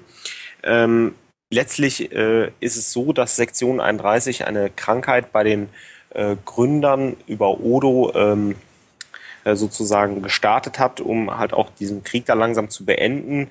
Dumar schlägt sich äh, dann auf die Seite äh, der Alliierten zwischen Romulaner, Klingonen und äh, Föderation und ähm, ja, in einem wahren Finale in der letzten Folge trifft Cisco auf seinen, als Abgesandter der Propheten, auf seinen direkten Widersacher, auf Gul Dukat, mittlerweile aufgeladen äh, mit Hilfe der Paargeister und ähm, ja, mit Ciscos Verschwinden ähm, endet das Ganze auch. Der Krieg mit dem Dominion äh, wird auch beendet und äh, die Serie ist vorbei. Gut, ähm, ich habe es ja gerade schon einmal angedeutet. Ähm, Ducat wird äh, sozusagen als der Antagonist aufgebaut in der Serie. Jan, ähm, was sagst du dazu? Ähm, ich fand, am Anfang war Ducat ein wunderbarer Bösewicht. Im Lauf der Serie wurde er zu einem wunderbaren Verbündeten. Das war so einer der coolsten Charaktere eigentlich, weil er so eine, ja, so eine Wandlung durchgemacht hat, aber letzten Endes irgendwie auch immer sich selbst treu geblieben ist. Äh, und am Ende, als er dann von den Paargeistern besessen wurde und Jetsia getötet hat äh, und irgendwie mit rot glühenden Augen durch die Gegend lief, da finde ich, war das irgendwie nur noch so ein, so ein Abziehbild, so ein austauschbarer Bösewicht, der einfach überhaupt nichts mehr von dem Ducat hatte, den man am Anfang der Serie so kennengelernt hat. Ähm, äh, er hängt ja dann auch sehr eng zusammen mit äh, Kai Win, äh, die ja von Anfang an auch Intrigen gesponnen hat, um ihre Ziele zu erreichen. Und auch die, finde ich, äh, macht eine irrsinnige Wandlung durch und äh, führt zu so einer komplett verrückten Person. Ähm, also die beiden Charaktere, finde ich, machen eigentlich von allen in der Serie die schlimmste Entwicklung durch. Was schon anklingt, ich bin kein großer Freund der siebten Staffel und von dem Finale der Serie. Aber gerade bei Ducat und Kai Win fand ich, das äh, hat mir am allerwenigsten gefallen. Also ich kann mich Jans Meinung da im Wesentlichen eigentlich nur anschließen. Ähm, man hat ja Ducat sehr konsequent aufgebaut und auch durch die ganze Serie ähm, als wiederkehrenden Charakter dann gehabt und ähm, ja, also im Prinzip hat Jan das schon ganz richtig gesagt. Ich war genauso unglücklich mit dem Ende. Das war mir dann doch ein bisschen zu problematisch nachher, wie ich überhaupt die siebte Staffel dann mit diesem abgesandten Plot naja, so ein bisschen hat mich das an Akte X erinnert. Also eine Erfolgsserie, die ich sehr mochte und nachher zum Ende hinaus wurde es dann doch so ein bisschen abgehoben und das gleiche Gefühl hatte ich dann bei, bei Deep Space Nine auch und das betrifft dann halt eben auch, um auf deine Frage zurückzukommen, Ducat, die siebte Staffel, so ein bisschen, naja, Bauchschmerzen habe ich dann doch gehabt bei der ganzen Geschichte. Das heißt also, um jetzt mal auf den Zug aufzuspringen, äh, während mir persönlich die sechste Staffel sehr gut gefallen hat, der Krieg war im vollen Gang, ähm, die Allianz mit den Romulanern, äh, die Charaktere werden weiter äh, ausgearbeitet, hatte ich so ein bisschen den Eindruck in der siebten Staffel, man hat noch so viele Handlungsfäden, die man schnell beenden wollte und hat so mit dem Hammer versucht, das Ganze schnell zu einem Ende zu bringen, obwohl man das Ganze ja in der Staffel 4, 5 und 6 ganz behutsam aufgebaut hat. War das so? Hatte man nicht mehr genug Folgen, um die Handlung zu beenden oder sind die Ideen ausgegangen? Was meint ihr? Also da würde ich dir recht geben, Thorsten. Ähm, es erscheint so ein bisschen so, als wenn Deep Space Nine auch noch durchaus eine achte Staffel hätte vertragen können. Ähm, die Plots hätten es auf jeden Fall hergegeben. Man litt jetzt nicht an Ideennot und äh, hätte jetzt die Serie einstampfen müssen. Ich weiß jetzt nicht, wie die Gegebenheiten waren, ob es jetzt dann die, die ähm, Schauspieler waren, deren Gagen ja im Laufe einer Serie auch steigen, oder ob es dann tatsächlich die Quoten waren, dass man gesagt hat, okay, nach sieben Staffeln machen wir jetzt Schluss, wie bei äh, TNG. Ähm, schwer zu sagen, aber meines Erachtens, da hätte man auch noch mehr mitmachen können. Es wirkte dann am Ende dann doch so ein bisschen dicht gedrängt, weil man natürlich schon den Anspruch hatte, jetzt nicht wie bei TNG das Ganze nach hinten offen enden zu lassen, sondern ja auch wirklich zu einem Abschluss zu bringen. Also auch die ganzen Story Arcs, die dann in der sechsten Staffel aufgenommen wurden, ähm, jetzt nicht der Fantasie des äh, Zuschauers zu überlassen, sondern schon zu einem vernünftigen Abschluss, was ich ja auch sehr positiv finde. Das unterscheidet Deep Space Nine dann wiederum positiv von anderen Serien. Würde ich auf jeden Fall auch so sehen. Also äh, zu viele Handlungsstränge wurden in zu kurzer Zeit beendet. Eigentlich ja, hätte man eine achte Staffel machen können oder man hätte es über die siebte Staffel verteilt machen können. Ähm, wobei ich allerdings finde, es gibt auch durchaus einzelne großartige Folgen in der Staffel. Äh, die Belagerung von AR558 ist halt eine, eine sehr intensive Episode. Hm, Spitzenfolge, das stimmt. Sicherlich auch eine der kriegerischsten, äh, mit der wir es überhaupt bei Star Trek zu tun haben. Insofern glaube ich auch durchaus umstritten, aber viele Leute, denen das mit dem Krieg nicht gefallen hat, haben, glaube ich, bis dahin sowieso nicht mehr geguckt. ähm, eine Frage wäre natürlich ganz wesentlich in der siebten Staffel. Nachdem Jetseer ja am Ende der sechsten getötet wurde, kam in der siebten Staffel L3 Dex, also eine neue äh, äh, Trill, die den Dex-Symbionten bekommen hat. Das heißt, Dex war ja nicht wirklich weg. Tat es Not, jetzt einen neuen Charakter reinzuholen, um die Lücke zu füllen? Und war es sinnvoll, daraus dann auch noch einen neuen Dex-Symbionten zu machen? Ähm, ich persönlich finde empfinde SUD Dex nicht als äh, störend, aber auch sie trägt nicht, äh, aber sie trägt auch nichts mehr zur Serie hinzu. Ich glaube, man hat sich da mit dem Dex-Symbionten selbst ein Bein gestellt. Wäre Jetsia Dex kein Symbiont und kein Trill gewesen, ähm, hätte man den Charakter, glaube ich, sogar weglassen können. Die Serie hätte trotzdem funktioniert. Dadurch, dass es aber einen Symbionten gibt, musste man den zwangsläufig irgendwo anders einpflanzen. Ähm, mir persönlich hat es schade getan, dass äh, die Schauspielerin Terry Farrell wohl angeblich zu hohe Gagenforderungen hatte oder ähm, auch kein Ziel mehr in der Serie gesehen hat, weil ich ihren Charakter eigentlich für äh, recht gut fand und auch von der Story her, äh, die an, nach der Hochzeit äh, mit Worf äh, eigentlich, der noch genug Potenzial hatte. Ähm, des Weiteren finde ich, hat man so, äh, das, das, das war so ein bisschen das Hottie der Serie, dann auch mit verloren, aber gut. Das Hottie der Serie. ja, die, die, haben wir bei TNG, Diana Troy, äh, bei Voyager. Kess? ich würde mal sagen Seven of Nine, oder? Und bei Enterprise natürlich äh, unsere geschätzte Vulkanierin. Topal. Ganz also, genau. Also wir müssen noch mal einen Trackcast machen, der sich dann um die Frauenfiguren auch dann dreht. ja, auf jeden Fall. Dann laden wir aber alles Schwarze ein. Für kon kontroverse Konversation dürft ihr gesorgt sein. Ich glaube, die Konversation ist dann sehr einseitig. Vielleicht kommen wir überhaupt nicht mehr zu Wort. Jetzt habe ich schon wieder den, den, den Faden verloren. Ach ja, es ging ja um äh, S-Redex. Also es sucht ja meines Erachtens seinesgleichen, dass man einen, dass man versucht hat, in nur einer Staffel und auch noch dann in der letzten Staffel einen, einen Hauptdarsteller neu einzuführen. Das ist ja schon so irgendwo so ein Alleinstellungsmerkmal von ähm, Deep Space Nine. Ähm, zumal, sage ich mal, noch in einer so etablierten Umgebung, wo ja nun auch die anderen Charaktere schon extrem tiefschichtig äh, waren. Und Esri Dex war ja nun mehr oder weniger ein unbeschriebenes Blatt, mal, mal abgesehen jetzt von dem Dex-Symbionten. Und da sind wir auch wieder bei dem Aspekt, den wir vorher, vorhin besprochen haben. Eine Staffel war ja nun auch extrem wenig, um dann sich dieser ganzen Themen zu widmen, die dann damit einhergehen, dass eben dann das ja doch wieder Dex ist und Dex kennt Worf und, und Worf kennt Dex, aber eben in anderer Gestalt. Und dieses Thema, das hat man dann ja noch versucht, in dieser einen Staffel abzubacken. Naja, man merkt schon so ein bisschen, dass ähm, es ja doch krampfhaft war, weil eben Terry Farrell dann eben weggegangen ist. Ich weiß nicht, woran das lag. Möglicherweise eine Gagenforderung. Vielleicht hat es auch mehr Spaß gehabt, dann hinter der Theke zu stehen bei Becker, wo sie übrigens auch eine sehr gute Figur gemacht hat. Auf jeden Fall. ja, deswegen habe ich Becker übrigens geguckt. Aber da ist sie, glaube ich, auch ja. Nicht? Da ist sie, glaube ich, auch vorzeitig ausgestiegen, oder? Täusche ich mich? Ah, das weiß ich nicht. Ich habe irgendwie nur die erste Staffel gesehen und die Hälfte der zweiten dann irgendwie nicht mehr. Nee, das weiß ich jetzt auch nicht. Also nachher war sie, glaube ich, nicht mehr dabei. Insofern ja schon fast eine Wiederkehr ein wiederkehrendes Element. Wir sollten auch ihren Werdegang mal ein bisschen genauer beleuchten. ja. Also ich glaube, außerhalb von diesen beiden Serien hat sie nur in irgendwelchen schrecklichen B-Movies mitgespielt, oder? Dass äh, da mir gerade keine andere Serie oder kein anderer Film einfällt, wo ich sie gesehen habe, wird das sicherlich so gewesen sein. Also sie hat auf jeden Fall nicht in Blockbustern mitgespielt, weil wie wir ja heute zu Beginn der Folge gesehen haben, guckt Malte auch nicht unbedingt Blockbuster. Das musste wieder kommen. Wir sind doch hier unter uns. Hier sozusagen. Aber bevor wir hier völlig abdriften. Ja, ich, ähm, ja. Ja, ich überlege gerade noch, ob mir, spannend, äh, ob mir eine gute Frage einfällt, aber auf jeden Fall würde ich gerne noch auf Vic Fontaine zum Sprechen kommen, äh, zu sprechen kommen. Äh, generell, was haltet ihr von dem?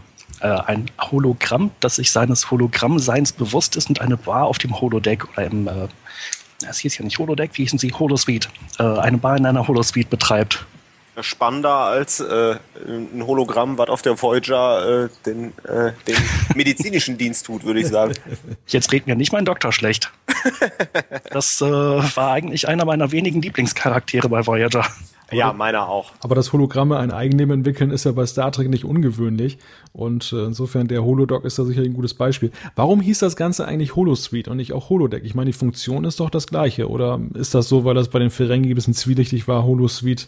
Naja, im naja, Sinne, wir, wir haben, ich glaube schon, ja. Decks, ne? wir, wir, wir, haben, wir haben Decks an Schiffen und äh, ähm, diese Suiten, äh, die man da mieten konnte, äh, lag ja daran, da ähm, dass Quarks ja auch wirklich eine, so, so eine Glücksspielhölle ist. Wir, ich möchte gar nicht wissen, was die Dabo-Mädchen sonst noch für Dienste anbieten. Bei Quark, dem traue ich nämlich alles zu. Also Holosuite Willst im Sinne du nicht wissen? Doch, ich weiß es eigentlich, aber ich möchte meine Fantasie hier nicht kundtun. Also Holos, Holosuite durchaus dann auch im äh, Sinne von Videokabine. Ganz genau. Vermutlich schon. Aber wahrscheinlich auch, weil da einfach ganz viele von den Dingern nebeneinander sind und Holodeck klingt so na, Raum ausfüllen, finde ich. Ja. Wo wir gerade bei den Begrifflichkeiten sind, eine Frage, die ich mir auch noch notiert habe, als ich mir dann die Serie nochmal, als ich die Serie nochmal durchgearbeitet habe in der Vorbereitung dieses Trackcasts. als, du alle, äh, als du alle 176 Folgen in den letzten zwei Tagen nochmal geguckt hast. Zweimal natürlich, damit ich dann auch keine vergesse. ähm, das, das Wort Wechselbalg, also das ist mir in der deutschen Übersetzung immer und immer wieder sehr negativ aufgefallen, weil ich dachte, naja, ob das der Optimalbegriff ist, irgendwie klingt das ja so albern. Ähm, wie habt ihr das gesehen oder ist das jetzt mein eigenes Erleben nur, dass das so blöd klang? Fand ich auch von Anfang an komisch, den Begriff. Ähm, ich glaube, in der Originalfassung ist eigentlich immer nur von Changeling die Rede. Also im Prinzip Formwandler.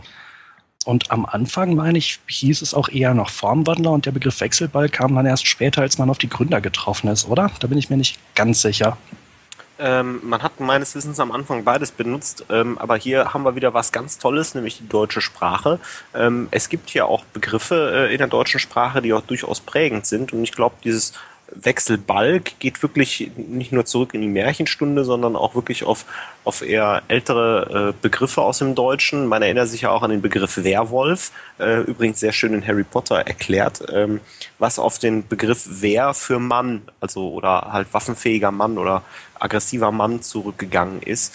Und ähm, ja, die deutsche Sprache ist facettenreich und ich glaube, der eine oder andere in der Dialogregie, der äh, erinnert sich noch an die guten alten Begriffe aus dem 18. Jahrhundert äh, oder noch weiter zurück. Und ich denke mal, so ist es einfach zustande gekommen. Ich glaube aber auch, dass man damit so ein bisschen dann möglicherweise einem anderen Begriff im Englischen Rechnung tragen wollte. Also ohne das jetzt genau festmachen zu können, möglicherweise täusche ich mich, aber ich kann mir vorstellen, dass wahrscheinlich der Formwandler, der ja auch in der Übersetzung vorkam, wahrscheinlich auf Shapeshifter äh, zurückzuführen war, während ja Changeling, da hat man wahrscheinlich auch dann den Sinn gesehen im Deutschen, wir brauchen irgendwie ein anderes Wort, damit das dann auch im Kontext letzten Endes dann eben anders rüberkommt. Und ja, da fiel einem womöglich nichts Besseres ein als Wechselbalg, was ja möglicherweise auch dann die korrekte Übersetzung ist. Aber naja, wie gesagt, ich, ich bin immer drüber gestolpert und fand das so, ja, was Thorsten gerade sagte, finde ich ziemlich einleuchtend. Es klingt so ein bisschen märchenhaft und nach Werwolf und Batman und so weiter. Genau. ja. Aber ich äh, habe auch noch äh, eine ganze Reihe von Fragen. Ähm, und zwar die Sektion 31. Malte, ähm, wir hatten ja letztens in der Besprechung von TNG, äh, hatten wir ja das ganz schön dargestellt. Äh, damals war es ein absolutes Tabuthema, dass es eine Organisation in der guten und wirklich leuchtenden und immer gesetzestreuen Föderation gibt, die das Ganze so ein bisschen untergräbt. Hier mit Sektion 31 haben wir das. Was hältst du davon? Also es bleibt ja eigentlich nichts am, an der Sternflotte, so wie es bei TNG dann immer idealisiert dargestellt wurde. Wie du gerade schon sagtest, wir hatten das ja beim letzten Mal besprochen, diese Gene Roddenberry-Philosophie. Jan sagte das im letzten Trackcast ähm, dass ja auch bei der Verschwörung äh, der entsprechenden Folge in TNG in der ersten Staffel ja auch dann tunlichst vermieden wurde, dann, dass das dann ein, tatsächlich eine Konspiration innerhalb der Föderation ist, sondern dann waren ja diese kleinen Wesen dann, die das dann, die Leute alle dann fremdgesteuert haben. Und das ist bei Deep Space Nine dann komplett anders geworden. Man hat ja im Prinzip mit allem gebrochen, was die, die Sternflotte darstellte.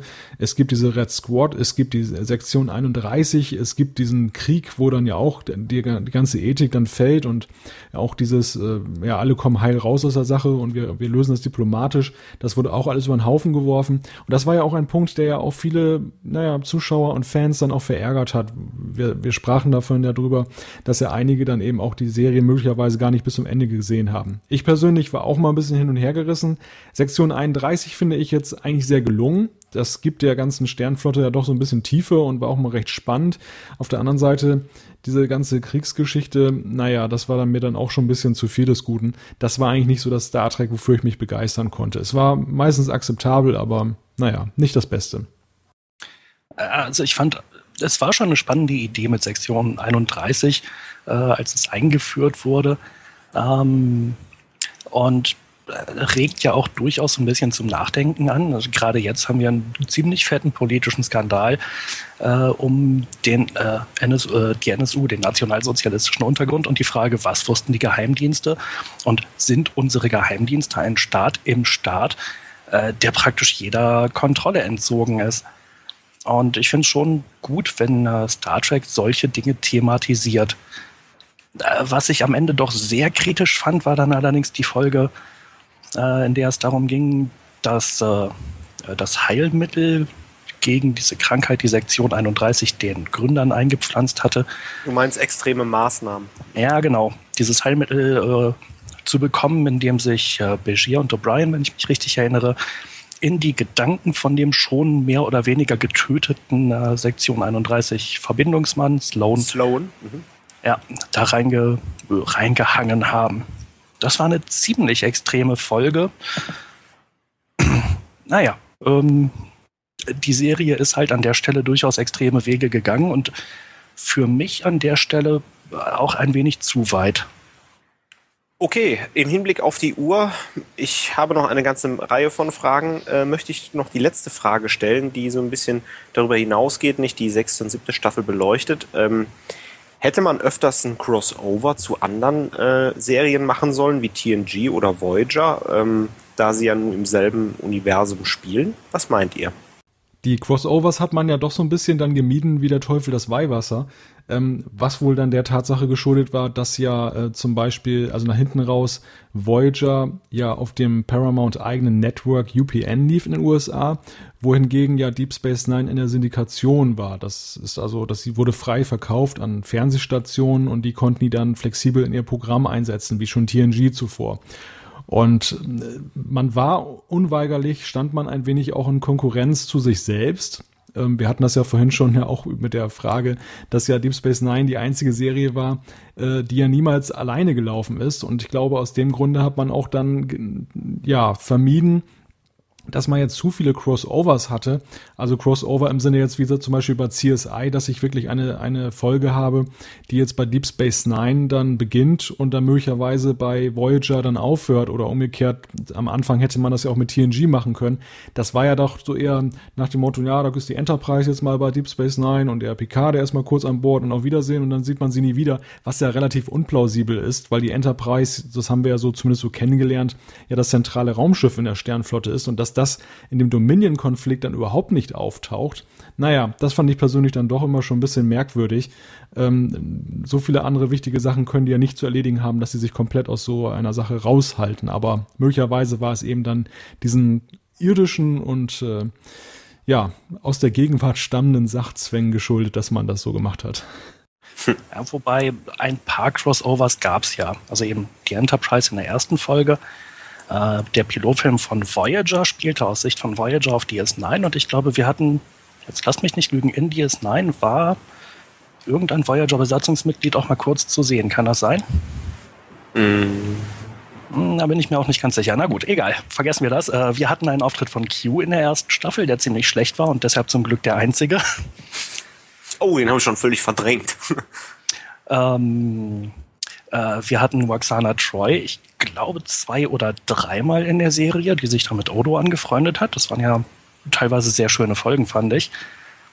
Äh, wir hatten eine Folge mit Thomas Riker, der äh, als Transporterkopie entstanden war in einer TNG-Folge. Ähm, der allerdings auch nur einmal aufgetaucht ist und dann in kardassianische Gefangenschaft gerät und da wahrscheinlich bis heute schmort. ähm, und auch dort Posaune spielt.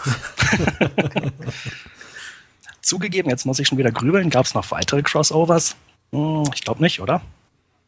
Das ist vielleicht auch die Frage, wie man Crossover definiert. Hm, tatsächlich sind das ja eher Nebendarsteller, die man jetzt dann hatte. Ich meine, Crossover gibt es ja allein ja schon dadurch, dass ja Deep Space Nine dann auch das Universum von TNG in weiten Zügen übernommen hat. Ähm, wohingegen ja zum Beispiel dann Voyager äh, alleine dadurch, dass es in einem anderen Quadranten spielte, sich davon emanzipiert hat. Wobei halt so, so richtige Crossover eben auch immer die Gefahr bergen, dass äh, eine Serienbesatzung da schlechter wegkommt als die andere. Ähm, wenn man jetzt meinetwegen Navy CIS nimmt und NCIS LA, der Pilotfilm von NCIS LA, da waren, meine ich, ein paar NCIS-Leute dabei. Ähm, fand ich nicht so richtig geglückt an der Stelle. Und ich weiß nicht, ob das bei Star Trek so viel besser funktioniert hätte. Ähm, die nächste Frage wäre gewesen, TNG war dann irgendwann vorbei, da ging es nicht mehr, äh, direkte Crossover zu machen. Ähm, oder man hätte sich da noch irgendwas überlegen müssen. Und Voyager war halt einfach im Delta-Quadranten ziemlich weit weg. Aber gut, Thorsten, du meintest, das ist deine äh, letzte von ganz vielen Fragen, die du eigentlich noch stellen wolltest. Ja, im Hinblick auf die Zeit. Ich glaube, wir strapazieren unsere Zuhörer wieder zusehends. ähm, ja. Also ich schlage einfach mal vor, das Thema Deep Space Nine ähm, es ist ein ehrgeiziges Vorhaben gewesen, da eine Serie jetzt in einer Stunde abzubacken. Vielleicht auch etwas geringschätzend gewesen, da wir über TNG ja nun allein über eine Staffel eine ganze äh, Sendung lang ge gesprochen haben. Es wird sicherlich viel Feedback geben zu dem Thema, das wir heute angeschnitten haben und zu unseren Aussagen. Und vielleicht lässt sich ja aus so einer Feedback-Folge, wo auch unsere Hörer dann sicherlich dann nochmal etwas zu sagen wollen können, ähm, dann ja auch noch die eine oder andere Frage generieren, die wir uns dann, die wir dann hier diskutieren können. Das wäre so mein Vorschlag, äh, um jetzt nicht diese Folge total überzustrapazieren. Ich glaube auch. Also ich denke, die wesentlichen Sachen haben wir angesprochen. Es gäbe noch viel mehr zu erwähnen über die Serie, aber da könnten wir uns jetzt echt noch stundenlang unterhalten. Ähm, ja, und wenn es genügend gibt, vielleicht machen wir irgendwann noch mal einen zweiten Trackcast äh, nur zu DS9 wieder exklusiv. Dann widmen wir uns auch die Frage, ist Cisco tot oder nicht? Eine sehr gute Frage. Die wir aber jetzt nicht weiter erörtern wollen. Nein. die geben wir einfach mal an unsere Hörer weiter und freuen uns entsprechend auf Feedback, wie wir jetzt überhaupt ähm, noch auf Feedback zu sprechen kommen sollten. Denn nach dem letzten Trackcast, der ja zu TNG auf Blu-ray war, haben wir eine ganze Menge an Zuschriften bekommen. Äh, erstmal herzlichen Dank dafür. Das hat uns wieder einmal überwältigt, weil es hat dann doch ähm, ein, es hat ein, ein, eine Größe angenommen, die, ähm, ja, die wir so vorher noch nicht hatten. Ähm, ich möchte zunächst aber noch einen Dank an die drei Vogonen loswerden. Und wenn Jan und Thorsten sich jetzt fragen, wer das wohl ist. Äh, Vogonen sagen mir grundsätzlich was, aber ich weiß nicht, welche du jetzt konkret meinst. Ich glaube, das ist deine Anrede im nächsten Trackcast für uns. Nein, keine Sorge, die drei Vogonen gibt es schon und die machen nämlich auch einen, einen Podcast, ähm, allerdings nicht zu Science-Fiction-Themen, sondern ja, zu Technik und allgemein. Und ähm, die haben übrigens kein Problem mit der Länge. Der, die jüngste Folge, die ich mir angehört habe, dauert nämlich sieben Stunden. Boah. naja, auf alle Fälle, warum spreche ich über die drei Vogonen? Ähm, sie haben uns in äh, einer der jüngsten Folgen äh, lobend erwähnt, haben sogar einen, ja, haben einen Tipp abgegeben, dass Star Trek-Fans sich doch unseren Podcast mal anhören sollten. Und dafür möchten wir uns sehr herzlich bedanken und äh, hiermit ja auch revanchieren, indem wir halt dann darauf hinweisen, dass auch der Vogonen-Podcast sich unbedingt lohnt. Ähm, den Link findet ihr dann auf unserer Trackcast-Homepage und äh, wir sagen euch an dieser Stelle nicht, wo in diesem sieben Stunden Podcast der Trackcast zur Sprache kam. Viel Spaß beim Hören. Werde ich dann auch noch haben. Aber kommen wir zum Feedback. Ähm, ich fange vielleicht mal mit der ersten Zuschrift an. Die hat uns von Götz erreicht. Er hat uns auf der, unserer Homepage trackcast.de geschrieben. Ähm, mich würde einmal ein Podcast zu den vielen verschiedenen Buchreihen von Star Trek interessieren. Es gibt ja Vanguard, Titan, aber auch DS9-Reihen und vor allem verschiedene Classic-Reihen. Vielleicht könntet ihr etwas Licht ins Dunkel bringen und Empfehlungen aussprechen. Ja, da habe ich mir natürlich die Frage gestellt, können wir das? Lesen wir überhaupt die Bücher? Äh, ich nicht. Äh, ich habe auch überhaupt keine Ahnung davon. Damit sind wir wie üblich perfekt qualifiziert, oder? da können wir eine Sendung rausbauen. Mit anderen Worten, wir suchen noch einen Buchexperten und, und wenn wir, falls wir einen finden oder wenn wir einen finden, äh, sagen wir das Ganze mal ein bisschen optimistischer, dann werden wir das Thema natürlich gerne aufgreifen. Ja, also äh, ich habe halt einen ungefähren groben Überblick, welche Buchreihen es so gibt, aber ich habe keins der Bücher gelesen. Ähm, weiß halt nur, ja, da ist eine ganze Menge, was geschrieben wird, äh, was, glaube ich, leider mit fürchterlicher Verzögerung nur in deutscher Übersetzung erscheint und dann auch, glaube ich, relativ teuer ist. Wäre ganz sicher eine Sendung wert. Aber ich glaube, wir drei haben im Moment zu wenig Einblick, um da wirklich eine Sendung zu bestreiten. Bräuchten wir also noch jemanden, der sich mit sowas auskennt. Ja, kommen wir zu einer der nächsten äh, Zuschriften. Jan, hast du vielleicht eine gerade vorliegen? Ja, auf jeden Fall. Äh, eine Zuschrift von Julian. Ich kürze das mal ein bisschen, weil er auch relativ viel geschrieben hat. Ähm, er fragt, äh, bezogen auch wieder auf die Folge Die Verschwörung aus der ersten Staffel TNG, wo ihr schon Conspiracy erwähnt habt, bleibt nur eine Frage. Wie sieht Remix explodierender Kopf eigentlich in HD aus? Kurze Antwort, äh, blutig. ja, ziemlich. Ja, ich habe es mir vorhin extra nochmal angeguckt der eigentliche Effekt ist ja relativ kurz, aber wurde, glaube ich, in den äh, normalen Nachmittagsausstrahlungen bei Sat1 normalerweise weggeschnitten. Es gab, ich glaube, das hatten wir schon mal erwähnt, äh, diesen Rückblick in der ganz schrecklichen Folge Die Kraft der Träume am Ende der zweiten Staffel, äh, wo sich Riker da irgendwie an ganz schreckliche Sachen erinnert. Ich meine eigentlich, dass auch in der Nachmittagsausstrahlung in Rikers Erinnerung Remix explodierender Kopf zu sehen gewesen war. Aber die Frage, wie es in HD aussieht, naja, die Effekte waren jetzt noch nicht so perfekt am Ende der ersten Staffel. Das sieht man jetzt schon ganz gut aber äh, nach dem explodierenden Kopf kommt da ja noch so ein Alien aus dem Bauch gekrabbelt und ich bin mir gar nicht sicher, ob das in der Originalfassung oder in, in unserer deutschen Fassung damals zu sehen war. Ähm, habt ihr die noch auf dem Schirm? Kann ich mich nicht dran erinnern.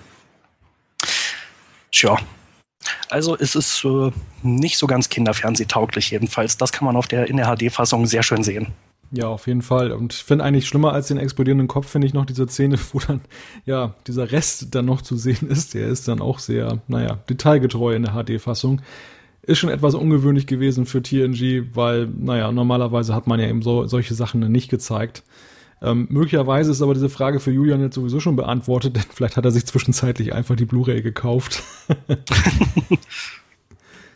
das kann natürlich sein. Kommen wir vielleicht gleich zur nächsten Frage. Der Kevin von äh, Star Trek nein, star-trek.ca hat uns geschrieben und fragt, ich besitze eine kleine Schweizer Star Trek Fanzeit und war so frei, eure Podcasts als RSS-Feed auf meiner Seite zu veröffentlichen. Ich hoffe, das ist okay für euch. Ähm, das ist sehr okay für uns, wenn für uns geworben wird. Also nur zu, ähm, solange ihr nicht unsere Folgen und umschneidet und die irgendwie anders benennt. das finden wir natürlich nicht so nett, aber ansonsten gerne dürft ihr uns verlinken und wir freuen uns natürlich über jede lobende Erwähnung, denn das hilft natürlich auch diesem Projekt etwas weiter. Ähm, wir machen das zwar in erster Linie für uns, aber wir freuen uns auch, wenn einige Leute zuhören. Äh, außerdem braucht ihr keine Blooper-Sammlung zusammenzuschneiden.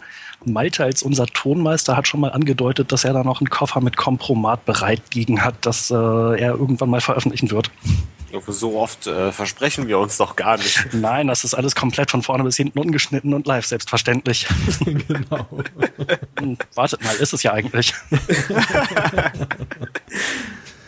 ja, eine nächste Zuschrift, Jan.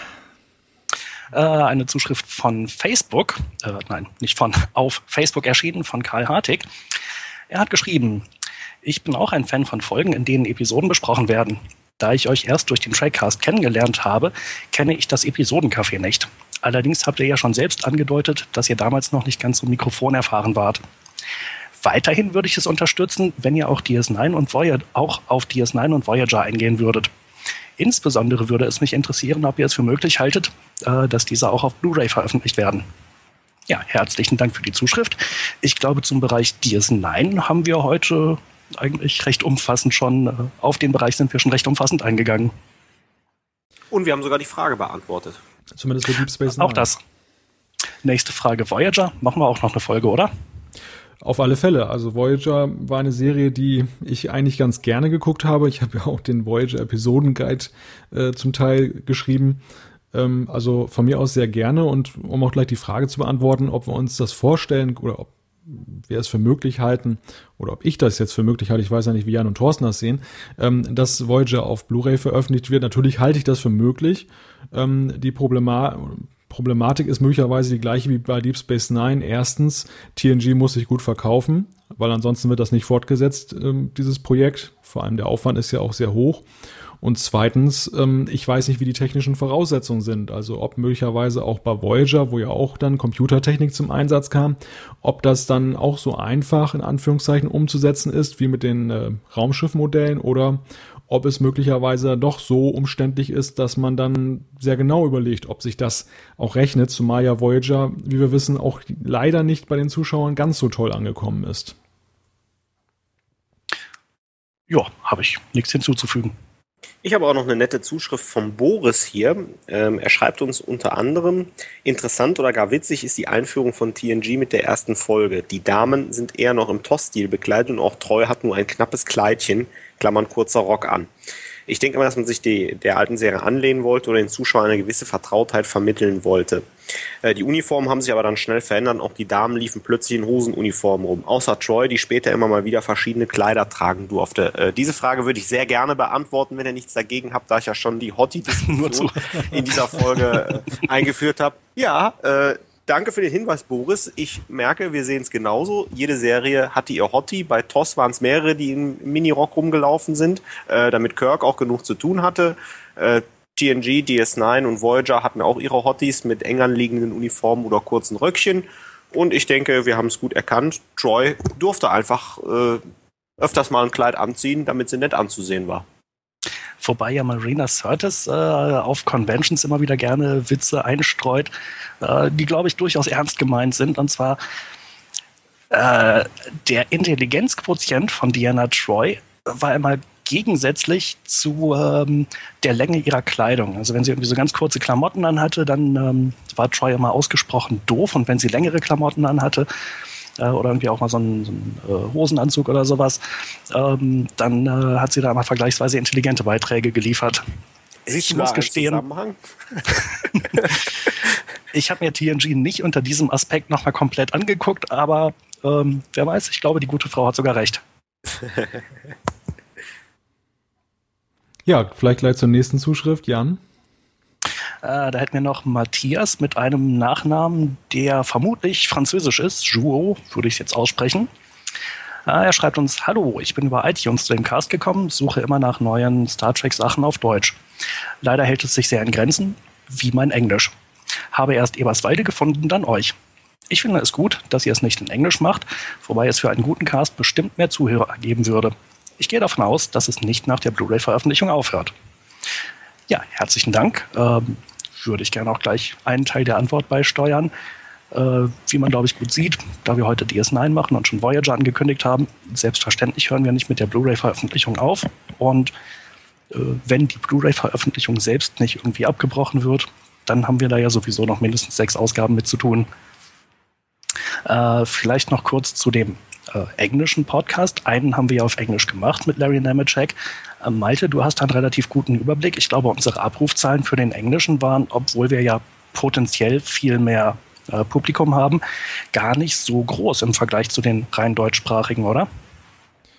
Also die lagen ungefähr auf gleicher Höhe.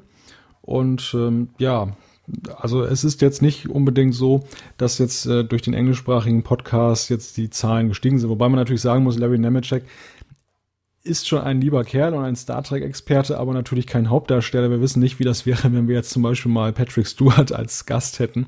Womöglich sind dann die äh, Abrufzahlen dann doch etwas höher. Ähm, Thema iTunes kurz noch. Ähm, ich möchte einen schönen Gruß loswerden an alle iTunes-Hörer und vor allem einen äh, herzlichen Dank denn äh, wir haben da auch ganz viele positive Bewertungen bekommen, die eigentlich, glaube ich, noch nie zur Sprache gekommen sind hier an dieser Stelle. Und äh, ja, das freut uns dann eben doch sehr, dass wir da auch bei iTunes dann eine, ein so positives Ansehen genießen und ja, ruft uns weiter fleißig ab, damit wir da auch in die Top 10 geraten, denn dann äh, entdecken uns noch mehr Leute im großen Wust der Podcasts und das hilft uns natürlich dann auch. Ja. Jo. Weiter zur nächsten Zuschrift. Wir müssen etwas auf die Tube drücken, damit wir äh, noch vor sieben Stunden fertig sind. Jan, hast du vielleicht noch einen im Petto? Äh, ja, von äh, wieder auf Facebook gepostet von äh, Gerrit. Ähm, ich habe mir einen Teil mittendrin markiert. Das war eine ziemlich lange Zuschrift. Ähm, will ich jetzt nicht komplett vorlesen. Äh, er schreibt zu, äh, zu Next Generation und zu der Entwicklung in der Serie ab der dritten Staffel, so glaube ich, kam dann ein gewisser Michael Piller erst als Autor, dann als Leiter des neuen jungen Autorenteams hinzu. Für mich einer der Gründe für die unglaubliche Qualitätssteigerung der Serie. Fortan wurden die Stories im Team gesprochen, zerpflückt, zerstritten und erweitert. Denke, diesem Umstand ist es zu verdanken, dass die Stories immer tiefgehender wurden und auch die Charakterentwicklung solche Dimensionen annahmen. Man denke nur an Captain Picard oder gerade auch Worf. Ja, das als kurzen Auszug aus der längeren Zuschrift. Ähm, Thorsten, was meinst du dazu? Ähm, ich muss gestehen, ich weiß nicht, wie die Autorenkonstellationen bei äh, TNG waren und ähm, wie sich das entwickelt hat. Für mich klingt das Ganze aber sehr plausibel. Ähm, wir hatten ja äh, schon öfters herausgestellt, dass äh, TNG ab der dritten Staffel wirklich richtig Fahrt aufnimmt und ähm, die Serie wirklich von da an durchweg gut ist und sich immer so noch so eine kleine Steigerung bei TNG aufbahnt. Und es könnte ja sein, weil ähm, ja, wenn mehr Leute da mitmischen, haben auch viele Leute mehrere Ideen, dann lassen sich Handlungsbögen aufbauen. Und ähm, ich denke, da könnte was dran gewesen sein. Wenn es so ist, hat Michael Piller maßgeblich am Erfolg von TNG beigetragen und auch das Autorenteam, was er dann geleitet hat äh, später. Und ähm, ja, also wirklich ein vermeintlicher Glücksgriff würde ich unterstreichen. Äh, auch ich weiß nicht genau, wie die Zusammensetzung im Autorenteam war und es gab auch andere Leute, die dann dazugekommen sind. Äh, unter anderem ein junger Mann namens Brandon Braga, der dann später mit Rick Berman zusammen ganz wesentlich Voyager gestaltet hat, während andere Leute aus dem Autorenteam dann eher zu DS9 gegangen sind. Aber ich hatte auch den Eindruck, dass Michael Piller da einen sehr, sehr wesentlichen Einfluss hat. Äh, auf einer von den äh, TNG DVDs hatte ich mal ein Interview mit ihm gesehen. Das war ein sehr, sehr schönes Interview. Äh, er ist jemand, der sehr, sehr lebendig erzählen konnte, was er dafür die Serie beigesteuert hat. Ähm, leider ist er im Jahr 2005 verstorben mit nur 57 Jahren. Oh, das wusste ich auch noch nicht. Wobei man generell sagen muss, und das zeigt ja jetzt auch die Unkenntnis darüber, ähm, dass ja die Autoren ähm, generell meines Erachtens immer ein bisschen zu kurz gekommen sind, wenn dann zum Beispiel auf Conventions dann die Gästelisten bekannt gegeben wurden. Das mache ich gar nicht den Veranstaltern zum Vorwurf, sondern das ist ja eher so, schon so eine Sache, naja, man identifiziert sich vor allem mit den, mit den Darstellern, das sind die bekannten Gesichter, das sind die bekannten Stimmen. Aber eigentlich ist es auch ein bisschen schade, weil das ganze kreative Potenzial, also das, was Star Trek zum Leben gebracht hat, das haben ja vor allem die Autoren letzten Endes in die Serien reingebracht, natürlich neben den Regisseuren und den vielen weiteren Beteiligten. Und naja, wie Jan gerade sagte, das sind manchmal echte ähm, ja, Glanzstücke, diese Interviews, die man mit ihnen da lesen kann. Und Ira Stephen Beer zum Beispiel ist ja auch hier jemand, der unglaublich viel über die Entwicklung der Serien sagen kann, insbesondere Deep Space Nine. Ist schon schade, dass man manchmal das ein bisschen zu kurz kommt. Der fiel mir gerade auch noch ein, weil er auf meiner ersten Star Trek Convention ursprünglich als Gast angekündigt war, dann aber doch nicht gekommen ist. Und es hieß immer, ja, er kommt dann bei einer von den nächsten Galileo 7 Conventions. Ich habe ihn aber leider nie gesehen. Er ist leider wohl nicht mehr eingeladen worden oder konnte ja. aus irgendwelchen anderen Gründen nicht. Und die Galileo 7 gab es ja dann ja auch nicht mehr. das kommt erschwerend hinzu. Äh, einen ganz kurzen Ausschnitt aus dem äh, Beitrag von Gerrit würde ich kurz noch äh, anbringen. Und zwar wäre auch schön, wenn ihr nicht nur TNG, sondern später auch zum Beispiel mal DS9, die beste Star Trek-Serie, die ich bislang gesehen habe, oder Voyager Enterprise bzw. TOS widmen würdet. Entschuldigung, da habe ich ein Wort unterschlagen. Es wäre schön, wenn ihr euch widmen würdet. Oder den vielen Romanen, Destiny, Titan etc. Es gibt also keinen Grund, jetzt aufzuhören, oder? Ah, ja, haben wir eben schon angesprochen. Wir machen weiter und äh, mit etwas Glück finden wir auch jemand, äh, mit dem wir nochmal die Romane besprechen können. Ja, ich glaube, Thorsten möchte aufhören. Aber äh, wieso, weil ich, weil, weil ich so still bin? Ja, ja, irgendwie bist du immer stiller. Das ist für mich immer so ein Zeichen, dass die Zeit dann irgendwie drängt. Aber Thorsten, hast du vielleicht noch eine, eine Zuschrift und ähm, ja. Ja, und zwar ähm, habe ich noch eine von Chris Kinner. Ich hoffe, ich habe es jetzt richtig äh, ausgesprochen. Ich hätte einen Vorschlag für eine weitere Episode, ein Review der Kinofilme 1 bis 10, ja nur bis 10 und warum aus eurer Sicht welcher Film der beste oder der schlechteste der Reihe ist. Gute Idee. Das ist sicherlich eine Frage, der wir auch eine eigene Sendung widmen sollten. Die Frage ist, ob wir das alles in einer Sendung schaffen.